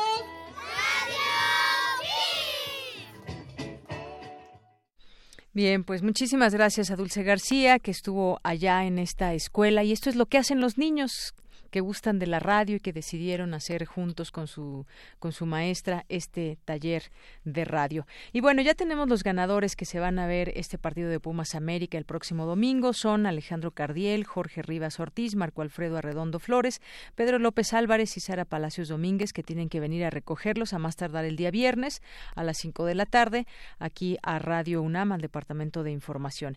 Y quien se lleva el otro libro, el de Rolando Cordera, Más allá de la crisis, es Coral Caro Silva Reyes, que bueno, le damos también de aquí, desde hoy hasta toda la semana que viene para que pueda recoger este libro. Bien, pues continuamos. Relatamos al mundo. Relatamos al mundo. Porque tu opinión es importante, síguenos en nuestras redes sociales, en Facebook como Prisma RU y en Twitter como arroba PrismaRU. Este 13 de febrero es el Día Mundial de la Radio. En FM, en ondas largas, en digital o a través de Internet. La radio te tiende el micrófono, te da la palabra, te escucha. La radio, tu acceso anónimo a la información verificada. Este 13 de febrero celebremos juntos la radio con UNESCO. Bien, con UNESCO y lo que dice la UNESCO sobre este Día Mundial de la Radio. en este año el lema es Diálogo, Tolerancia y Paz. El mundo celebra la radio y su, impacto en nuestras vidas. Justamente escuchábamos eh, la UNESCO que invita a la población a unirse a celebrar la importancia de este Día Mundial en la búsqueda de un mundo más pacífico y tolerante. Y vamos a iniciar esta mesa de para hablar de la radio. Ya están aquí nuestras expertas en radio. Eh, ella, una de ellas es la maestra Margarita Reina Cruz. Ella es profesora investigadora de la Universidad Autónoma Metropolitana, plantel Xochimilco, especialista en el tema de la radiodifusión. Maestra, bienvenida. Hola, ¿qué tal? Buenas. Y también tenemos aquí a la maestra Beatriz Solís, que es experta en el derecho a la información e investigación de medios, es investigadora y académica universitaria de la Universidad Autónoma Metropolitana. Maestra, bienvenida. ¿Qué tal? Buenas tardes. Pues un gusto estar con ustedes en este día. Ya preguntábamos al inicio también a nuestros radioescuchas qué significa la radio en nuestras vidas y bueno, hay una gama de, de, respuestas y lo que puede significar para cada uno de nosotros en nuestra vida cotidiana la radio. Pero vamos a hablar de varios temas eh, que tienen tienen que ver con, con la radiodifusión. Tenemos radios universitarias, tenemos radios comunitarias, ahora un papel importante que toman las audiencias, quizás nuevos retos ahora que inicia un gobierno aquí en México, un nuevo gobierno, pero también los retos en la era digital y sobre todo también pues centrándonos en lo que pasa en nuestro país. Pues de entrada pues un análisis sobre este tema de la radio, maestra. Pues qué buena oportunidad para, para hablar de un, de un tema muy querido para mí, y supongo que también, y estoy segura que para Margarita también. Eh, la radio fundamentalmente es compañía, eh, no es demandante, es palabra, que es la base fundamental de la comunicación, em, es escucha. Pero el valor fundamental que tiene la radio, y espero que lo compartan nuestros radioescuchas, es que promueve la imaginación, no te da todo digerido, te, te, pone el reto de, de imaginar. Y me parece que ese es uno de los valores fundamentales eh, que cuenta la radio como uno de los múltiples medios y de las múltiples plataformas que no te permiten tanto el hecho de que tú le pongas imaginación a las cosas. Y me parece que eso es uno de los dones y de los valores fundamentales del ser humano. Toda lo que es la oralidad, lo que es la palabra, lo que es la voz, lo que es la escucha, son los sentidos. Son los cinco sentidos los que la radio eh, te plantea. No tanto la vista, pero la vista la suples con la imaginación. Así es, pues sí, mucha razón tiene usted, eh, maestra Beatriz Solís. Imaginaria, además la, la radio nos puede generar un sinfín de sentimientos al escucharla, porque además, pues hay una gama de, de programas, de voces, nos puede poner nostálgicos, enojados, contentos, vivos, pues. Exacto. Eh, bueno, pues ¿cómo, cómo debe ser esa radio, cómo, pues no podemos encasillarla solamente porque decíamos, ahorita vamos a ver cuántas estaciones se imaginan que hay en todo el país, en México, cuántas en la Ciudad de México, pero ¿cómo debe ser esa, esa radio? ¿Para qué la radio, maestra Margarita? Mira, yo creo que la radio fundamentalmente marca, y lo decía ahorita la maestra Beatriz Solís, un vínculo que es fundamentalmente cercano con el público, cosa que los demás medios no están así. Se construye un vínculo en términos casi muchas veces íntimo, porque puedes estar aparentemente y, no e, es, así conversando con quien está en al aire en, el otro lado del micrófono pero también con aquellos otros que podemos imaginar que nos están escuchando entonces, ¿radio para qué? La radio es para muchas cosas. O sea, la radio es para entretenernos, la radio es para, y en ese entretenimiento es diversión, es humor, es información. La radio es un medio que permite probablemente entrar al mundo de la información mucho más rápidamente que otros medios. Los pongo en términos convencionales, porque evidentemente ahora con las plataformas digitales y las redes sociodigitales, pero incluso ahí la radio juega un papel muy importante porque de todos los medios es que el, el que mejor engrana con estos medios, el que mejor se lleva. O sea, el, al final en las radios puedes recibir, al mismo que sale el Twitter, lo recibe y lo sacas. O sea, es, decir, hay un, un acompañamiento también muy interesante que en otros medios es más complejo. la radio tiene esa gran posibilidad, esa gran maleabilidad de ser un medio que en, términos mismos de la convergencia digital tiene mucho menos obstáculos que otros medios. Así es. Entonces, yo creo que la radio en ese sentido es un medio que proyecta y posibilita mucha compañía, como lo decía Betty, muchas posibilidades de información y, y, yo lo que más rescato es esta posibilidad de conversar con el público, una conversación que se puede mantener por mucho tiempo, por, por horas incluso, y que bueno, finalmente la escucha decide en qué momento deja de conversar, pero es una conversación permanente.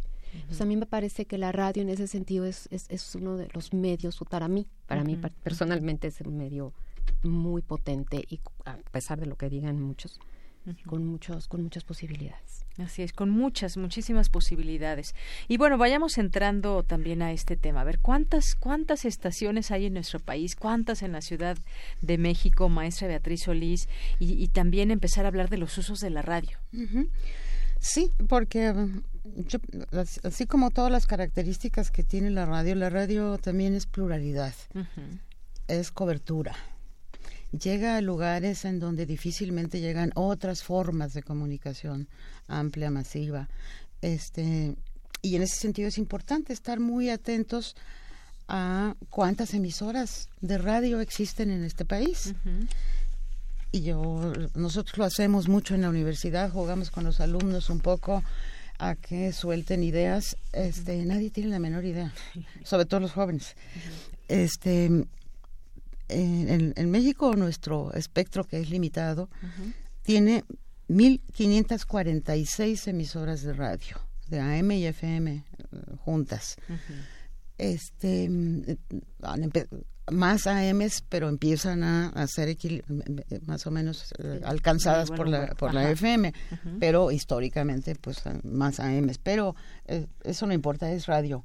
De todas maneras, la parte técnica no en este caso particular eh, estadísticamente no nos, no nos, vamos a meter. En esta parte técnica. Pero son 1546. Eh, o sea, nos pone en evidencia la, cantidad de posibilidades reales de conversaciones que a lo largo de todo el país. ¿Qué tantos mensajes en estas 546 usando Usando solamente las 27 palabras, las letras del alfabeto, cuánta cosa no se puede ir construyendo en la conversación. Este con el, su materia prima, que es la palabra. Este en, de estas 1.546 emisoras de radio en todo el país, tenemos em, divididas solamente el 9% de ellas son para uso social. Y esto es muy reciente.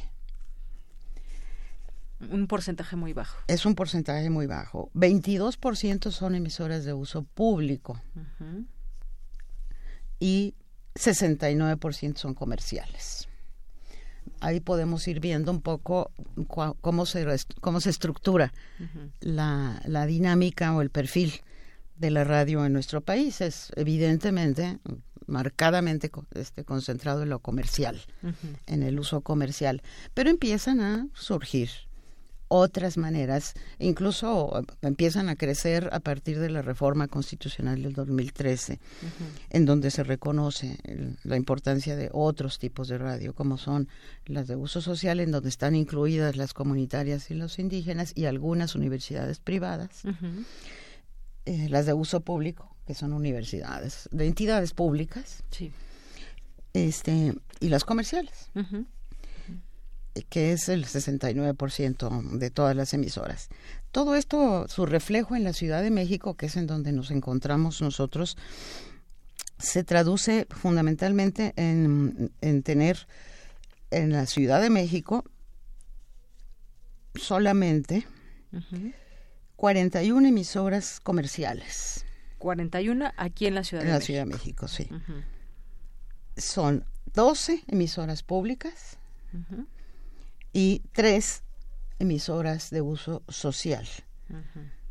Este, mm, lo cual nos da, ya no hice la, la suma, Pero que, que, esto nos da una idea de cómo está esa composición radiofónica y que además ahora que también la, la, maestra Margarita Reina comentaba de esa comunicación, esa conversación permanente, pues uno se pregunta, a ver... Diversa además. Exacto, diversa, pero yo me pongo a pensar, a ver, ¿qué tipo de comunicación se genera desde una radio comercial, por ejemplo, desde una radio pública, desde una radio social, desde una radio universitaria, eh, las estaciones comunitarias también? Son distintos usos y mensajes también que se da para, para quien las escucha. Me gustaría que platicáramos un poco quizás también de, pues, no sé qué porcentaje sean las comunitarias, pero también tienen un papel de ser y son, pues yo creo que el porcentaje queda también muy bajo, ¿no?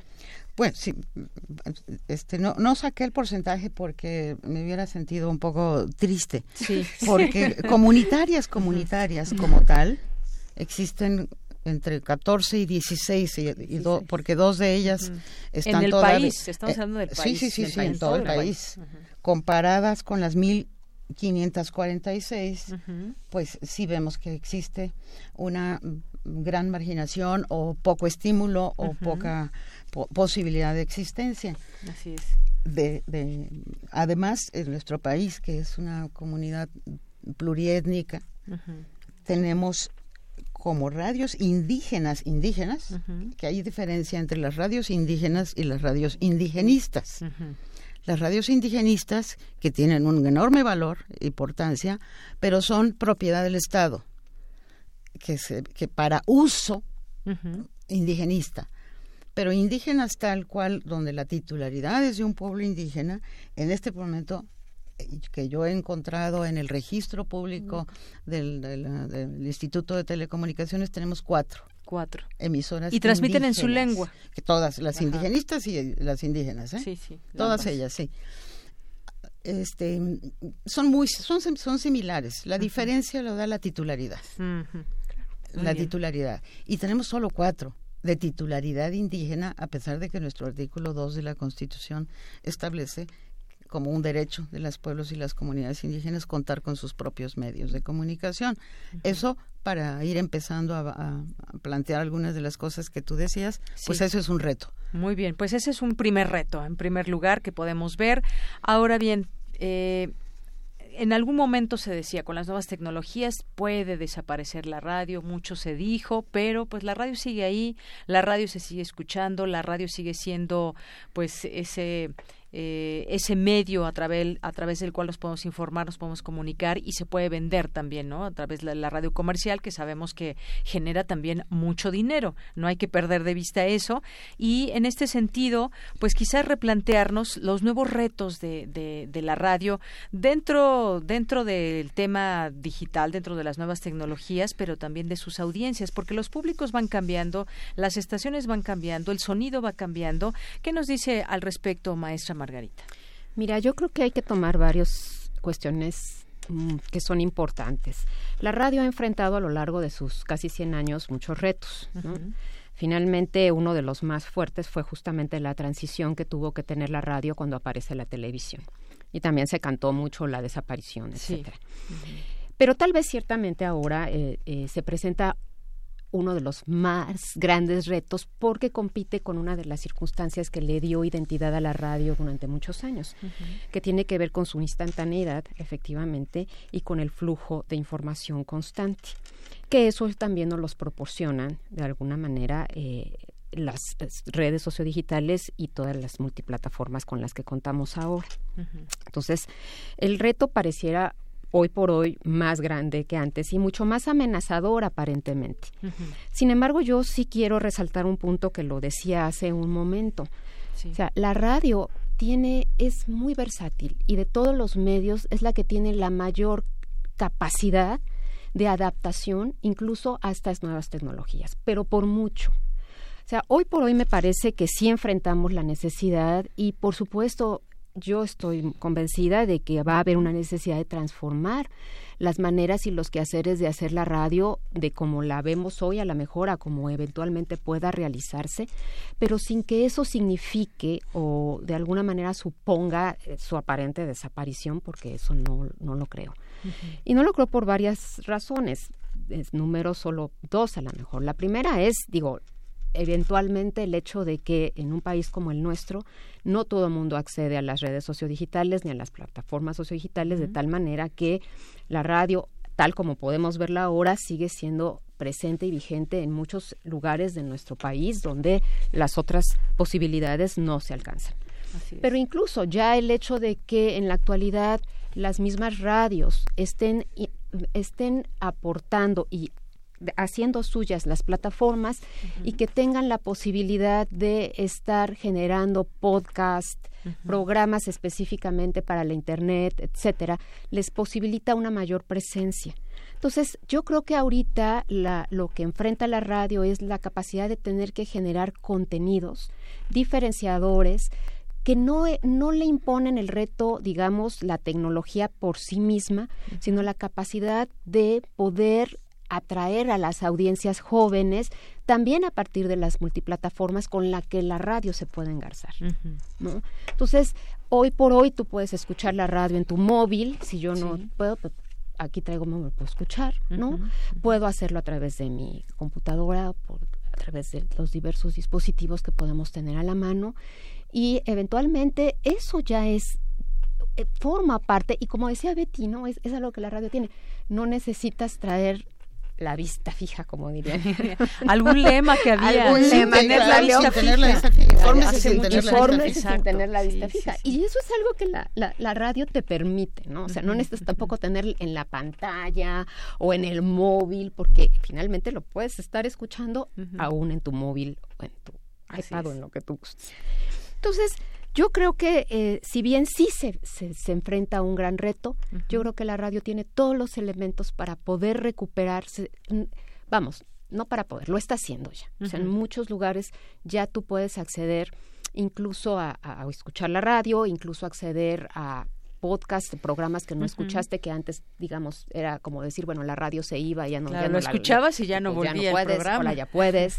Este, y eventualmente también darle mayor contenidos también a, a, lo que puedes hacer en un momento dado en 30 minutos o en una hora en un programa radiofónico y que puedes enriquecer también los contenidos.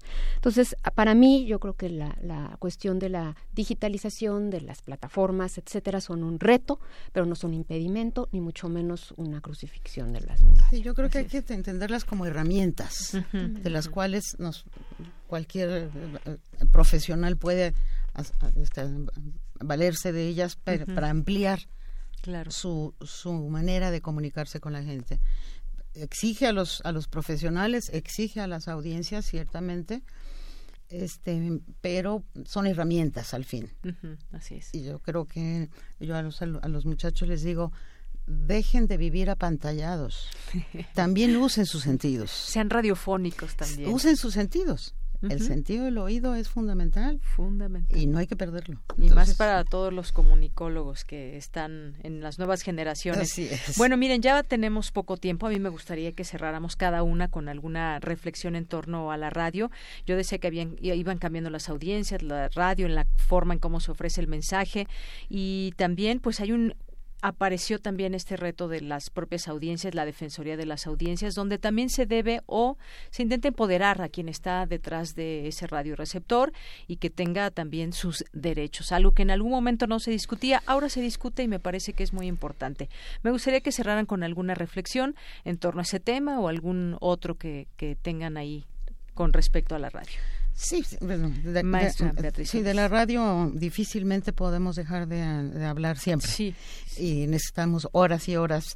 este, la radio nos, nos ofrece lo que la UNESCO está planteando para esta celebración del, Día Mundial de la Radio. Diálogo, tolerancia y paz. Nos ofrece el diálogo, la tolerancia, y en ese sentido, teniendo diálogo y tolerancia, podemos alcanzar la paz. No son paralelas, son subsecuentes. Este, yo creo que ese, ese es un reto fundamental ciertamente. Yo creo que coincido con que en los contenidos es en donde nosotros podemos fortalecer el, rol de la radio, el, Estado, el nuevo gobierno como tal, tiene muchos retos, al igual que la radio, eh, en el sentido de estimular y equilibrar este modelo no, eh, no equilibrado de los distintos tipos y usos que la radio tiene para atender que para atender esta gran diversidad que somos los mexicanos, para atender a los ciudadanos y nuestras distintas naturalezas. Esta cantidad de emisoras que existen da la posibilidad de tener diversos tipos de públicos, en el sentido de audiencias. Audiencia entendida como un ciudadano que al entrar en contacto con un medio de comunicación debe saber que tiene derechos frente a ellos y que los tiene que empezar a exigir y esa es la tarea de los defensores. Claro, y además hay una ley que, que rige, ¿no? Que es la ley de radio y televisión y que ahí viene también especificado. De telecomunicaciones, y radiodifusión. y radiodifusión, cómo debe ser eh, esos mensajes, cómo deben ser presentados. Bien, pues muchas gracias, maestra Beatriz Solís. Maestra Margarita Reina. Pues mira, en la misma tónica yo creo que una de las grandes tareas, no solo como radio escucha, sino como ciudadanos, es justamente la, la necesidad de defender los espacios que tenemos hoy ganados, que se dan en tanto en las radios públicas como en las radios comunitarias pelear porque se abran más espacios en radios comunitarios, por ejemplo, que se respete de alguna manera eh, todo lo que se ha ganado en términos de la autonomía y las posibilidades de generar contenidos de las radios públicas. Yo creo que esa es una tarea importante y es una tarea que el gobierno actual tiene también enfrente para, para respetar, ¿no? Me parece muy importante y que no se pierda. Entonces yo lo que lo que creo es que nosotros como ciudadanos y como públicos tenemos que defender esos espacios para que no vuelvan a convertirse, ¿no? en lugares donde sean de propaganda o de los gobiernos en turnos como sucedió durante muchos años, porque son espacios invaluables.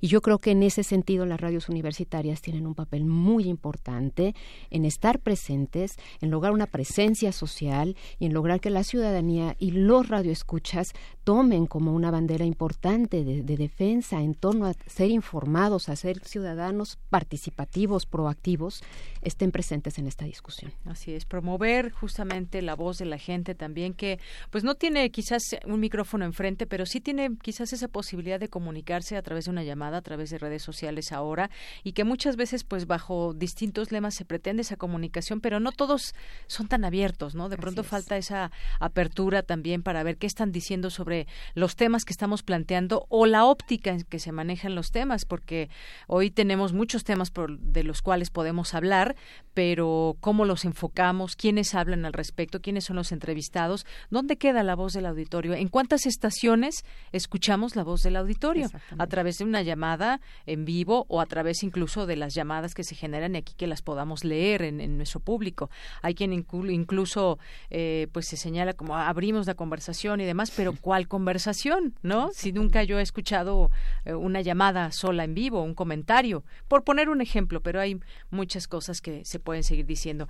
Pues dejemos este tema abierto para otra ocasión que podamos seguir platicando. Maestras, por lo pronto, pues les agradezco su presencia y sus valiosos comentarios en este día tan importante que es el Día Mundial de la pues, Radio. felicidades a todos los radioapasionados. Sí, ¿verdad? Sí, y a los chicos que están haciendo este proyecto tan hermoso de Radio Kids. Un enorme abrazo, de veras que sí. Allá en Ciudad Neza. Pues muchísimas gracias a las dos maestra Margarita Reina Cruz y maestra Beatriz Solís Lere. Muchísimas gracias. al contrario, gracias. A gracias Hasta luego, buenas tardes. buenas tardes. Relatamos al mundo. Relatamos al mundo. Queremos escuchar tu voz. Nuestro teléfono en cabina es 55 36 43 39. Colaboradores RU. Literatura. Bien, no estamos en literatura, hoy es miércoles de arte con Amanda de la Garza y ya está en la línea telefónica, ella es curadora adjunta del Museo Universitario de Arte Contemporáneo y nos va a hablar de la semana, la semana del arte. Cuéntanos, Amanda, buenas tardes, ¿cómo estás? Hola, buenas tardes, eh, pues un gusto saludarlos de nuevo. Eh, esta semana quisiera hablar sobre la semana que acaba de terminar, la Semana del Arte, que muchos medios le llaman de esta manera, en donde eh, tienen lugar eh, toda una serie de ferias de arte. Algunas son ferias, eh, digamos, de diferente escala o con entre ellas son muy diferentes pues no Maco que es una feria que ya tiene más de 10 años en México eh, esta feria que se llama Material Art eh, Fair que ocurre en el en el Frontón México eh, que es ahí en, en la Plaza de la Revolución y eh, Salón Acme, que ocurre en un edificio abandonado a un costado de la Secretaría de Gobernación cerca de Bucareli. Eh, pues cada una de estas ferias tiene diferentes antigüedades, eh, duran más o menos eh, cuatro días, de jueves a domingo. Eh, sin embargo, eh, pues las ferias en el ámbito del arte son un fenómeno bastante eh, particular. Algunas de las ferias internacionales más importantes son, por ejemplo, Art Basel en Suiza, que tiene una, una sucursal o una edición en Miami, Miami Basel, Freeze en Inglaterra, Armory Show en, en Nueva York y en Arco, que está próxima a ocurrir a fines de febrero en, en Madrid, eh, Arco en Colombia, Arteba en Buenos Aires, en Argentina, eh, es decir, en muchas partes del mundo hay, hay ferias de arte eh, y las ferias, si bien pues todas tienen un enfoque comercial, es decir, la, el propósito principal es eh, la venta, en donde eh, las galerías eh, tienen diferentes booths o stands, eh, cubículos en donde se exhiben algunos de los artistas que, eh, que forman parte de la cartera de artistas de esa galería. Sin embargo, también en el ámbito de las ferias se ha ido desplazando hacia actividades que no son solamente comerciales. Por ejemplo, hay un programa público que quiere decir hay charlas, hay eh, exposiciones también al interior de las ferias eh, o secciones que se le llaman curadas, por ejemplo, Nuevos Horizontes en, en Maco o antes se llamaba Maco Sur, en donde es una sección en donde invitan a un curador a invitar a, a eh, artistas con proyectos emergentes eh, con determinadas galerías. Eh, y bueno, esta eh, se ha vuelto también las ferias un momento de encuentro eh, de diferentes agentes que pertenecen al arte. Eh, muchos artistas evidentemente viajan con sus galerías, eh, por un lado, por otro lado vienen también coleccionistas de diferente tipo, también por otro lado acuden a las ferias directores de museos, curadores, porque se ha vuelto también una manera, digamos, de eh, de ver arte, de saber lo que las galerías están moviendo en términos de arte eh, y también porque eh, este momento de confluencia hace que muchas otras instituciones se sumen, digamos, a la efervescencia de ese momento, digamos, pues en el que están ocurriendo muchas cosas de manera simultánea.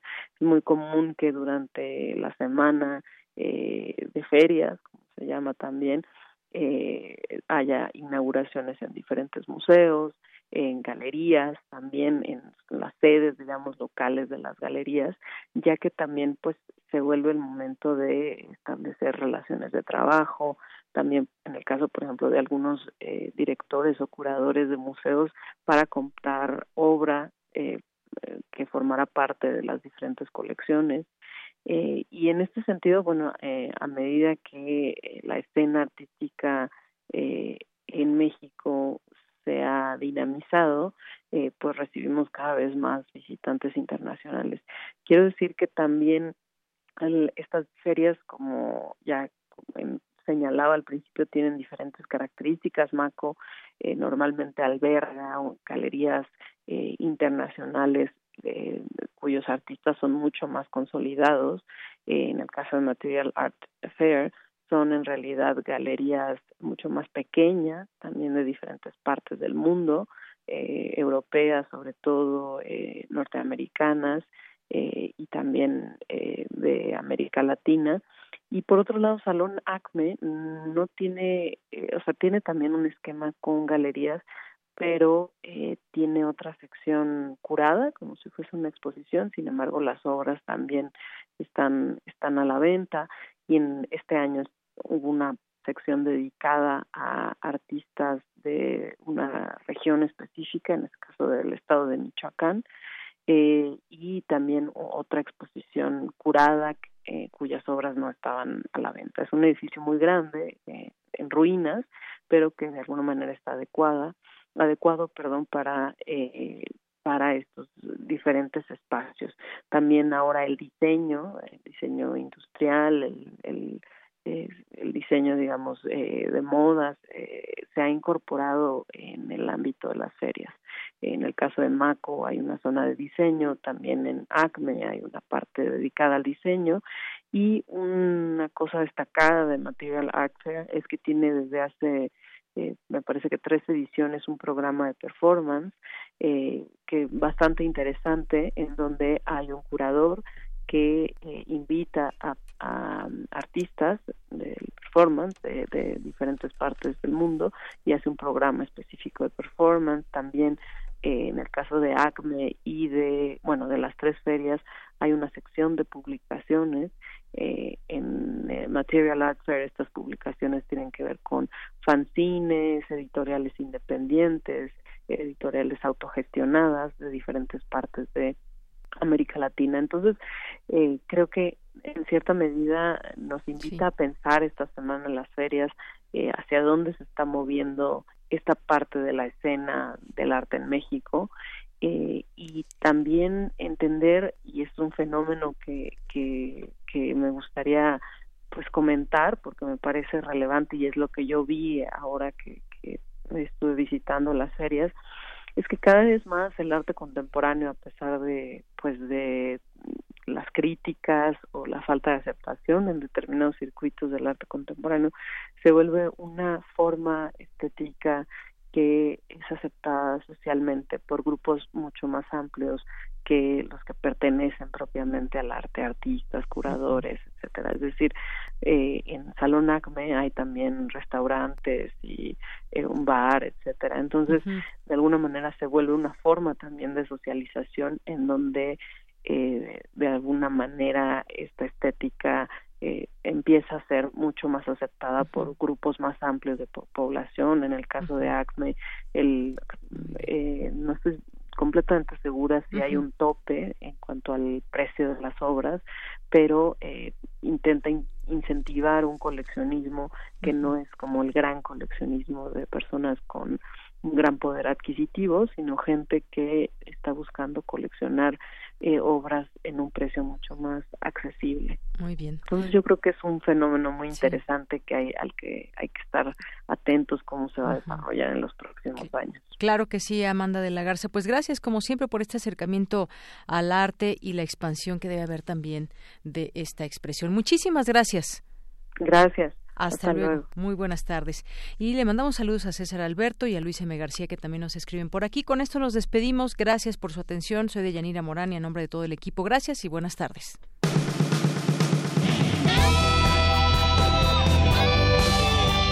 Prisma RU. Relatamos al mundo.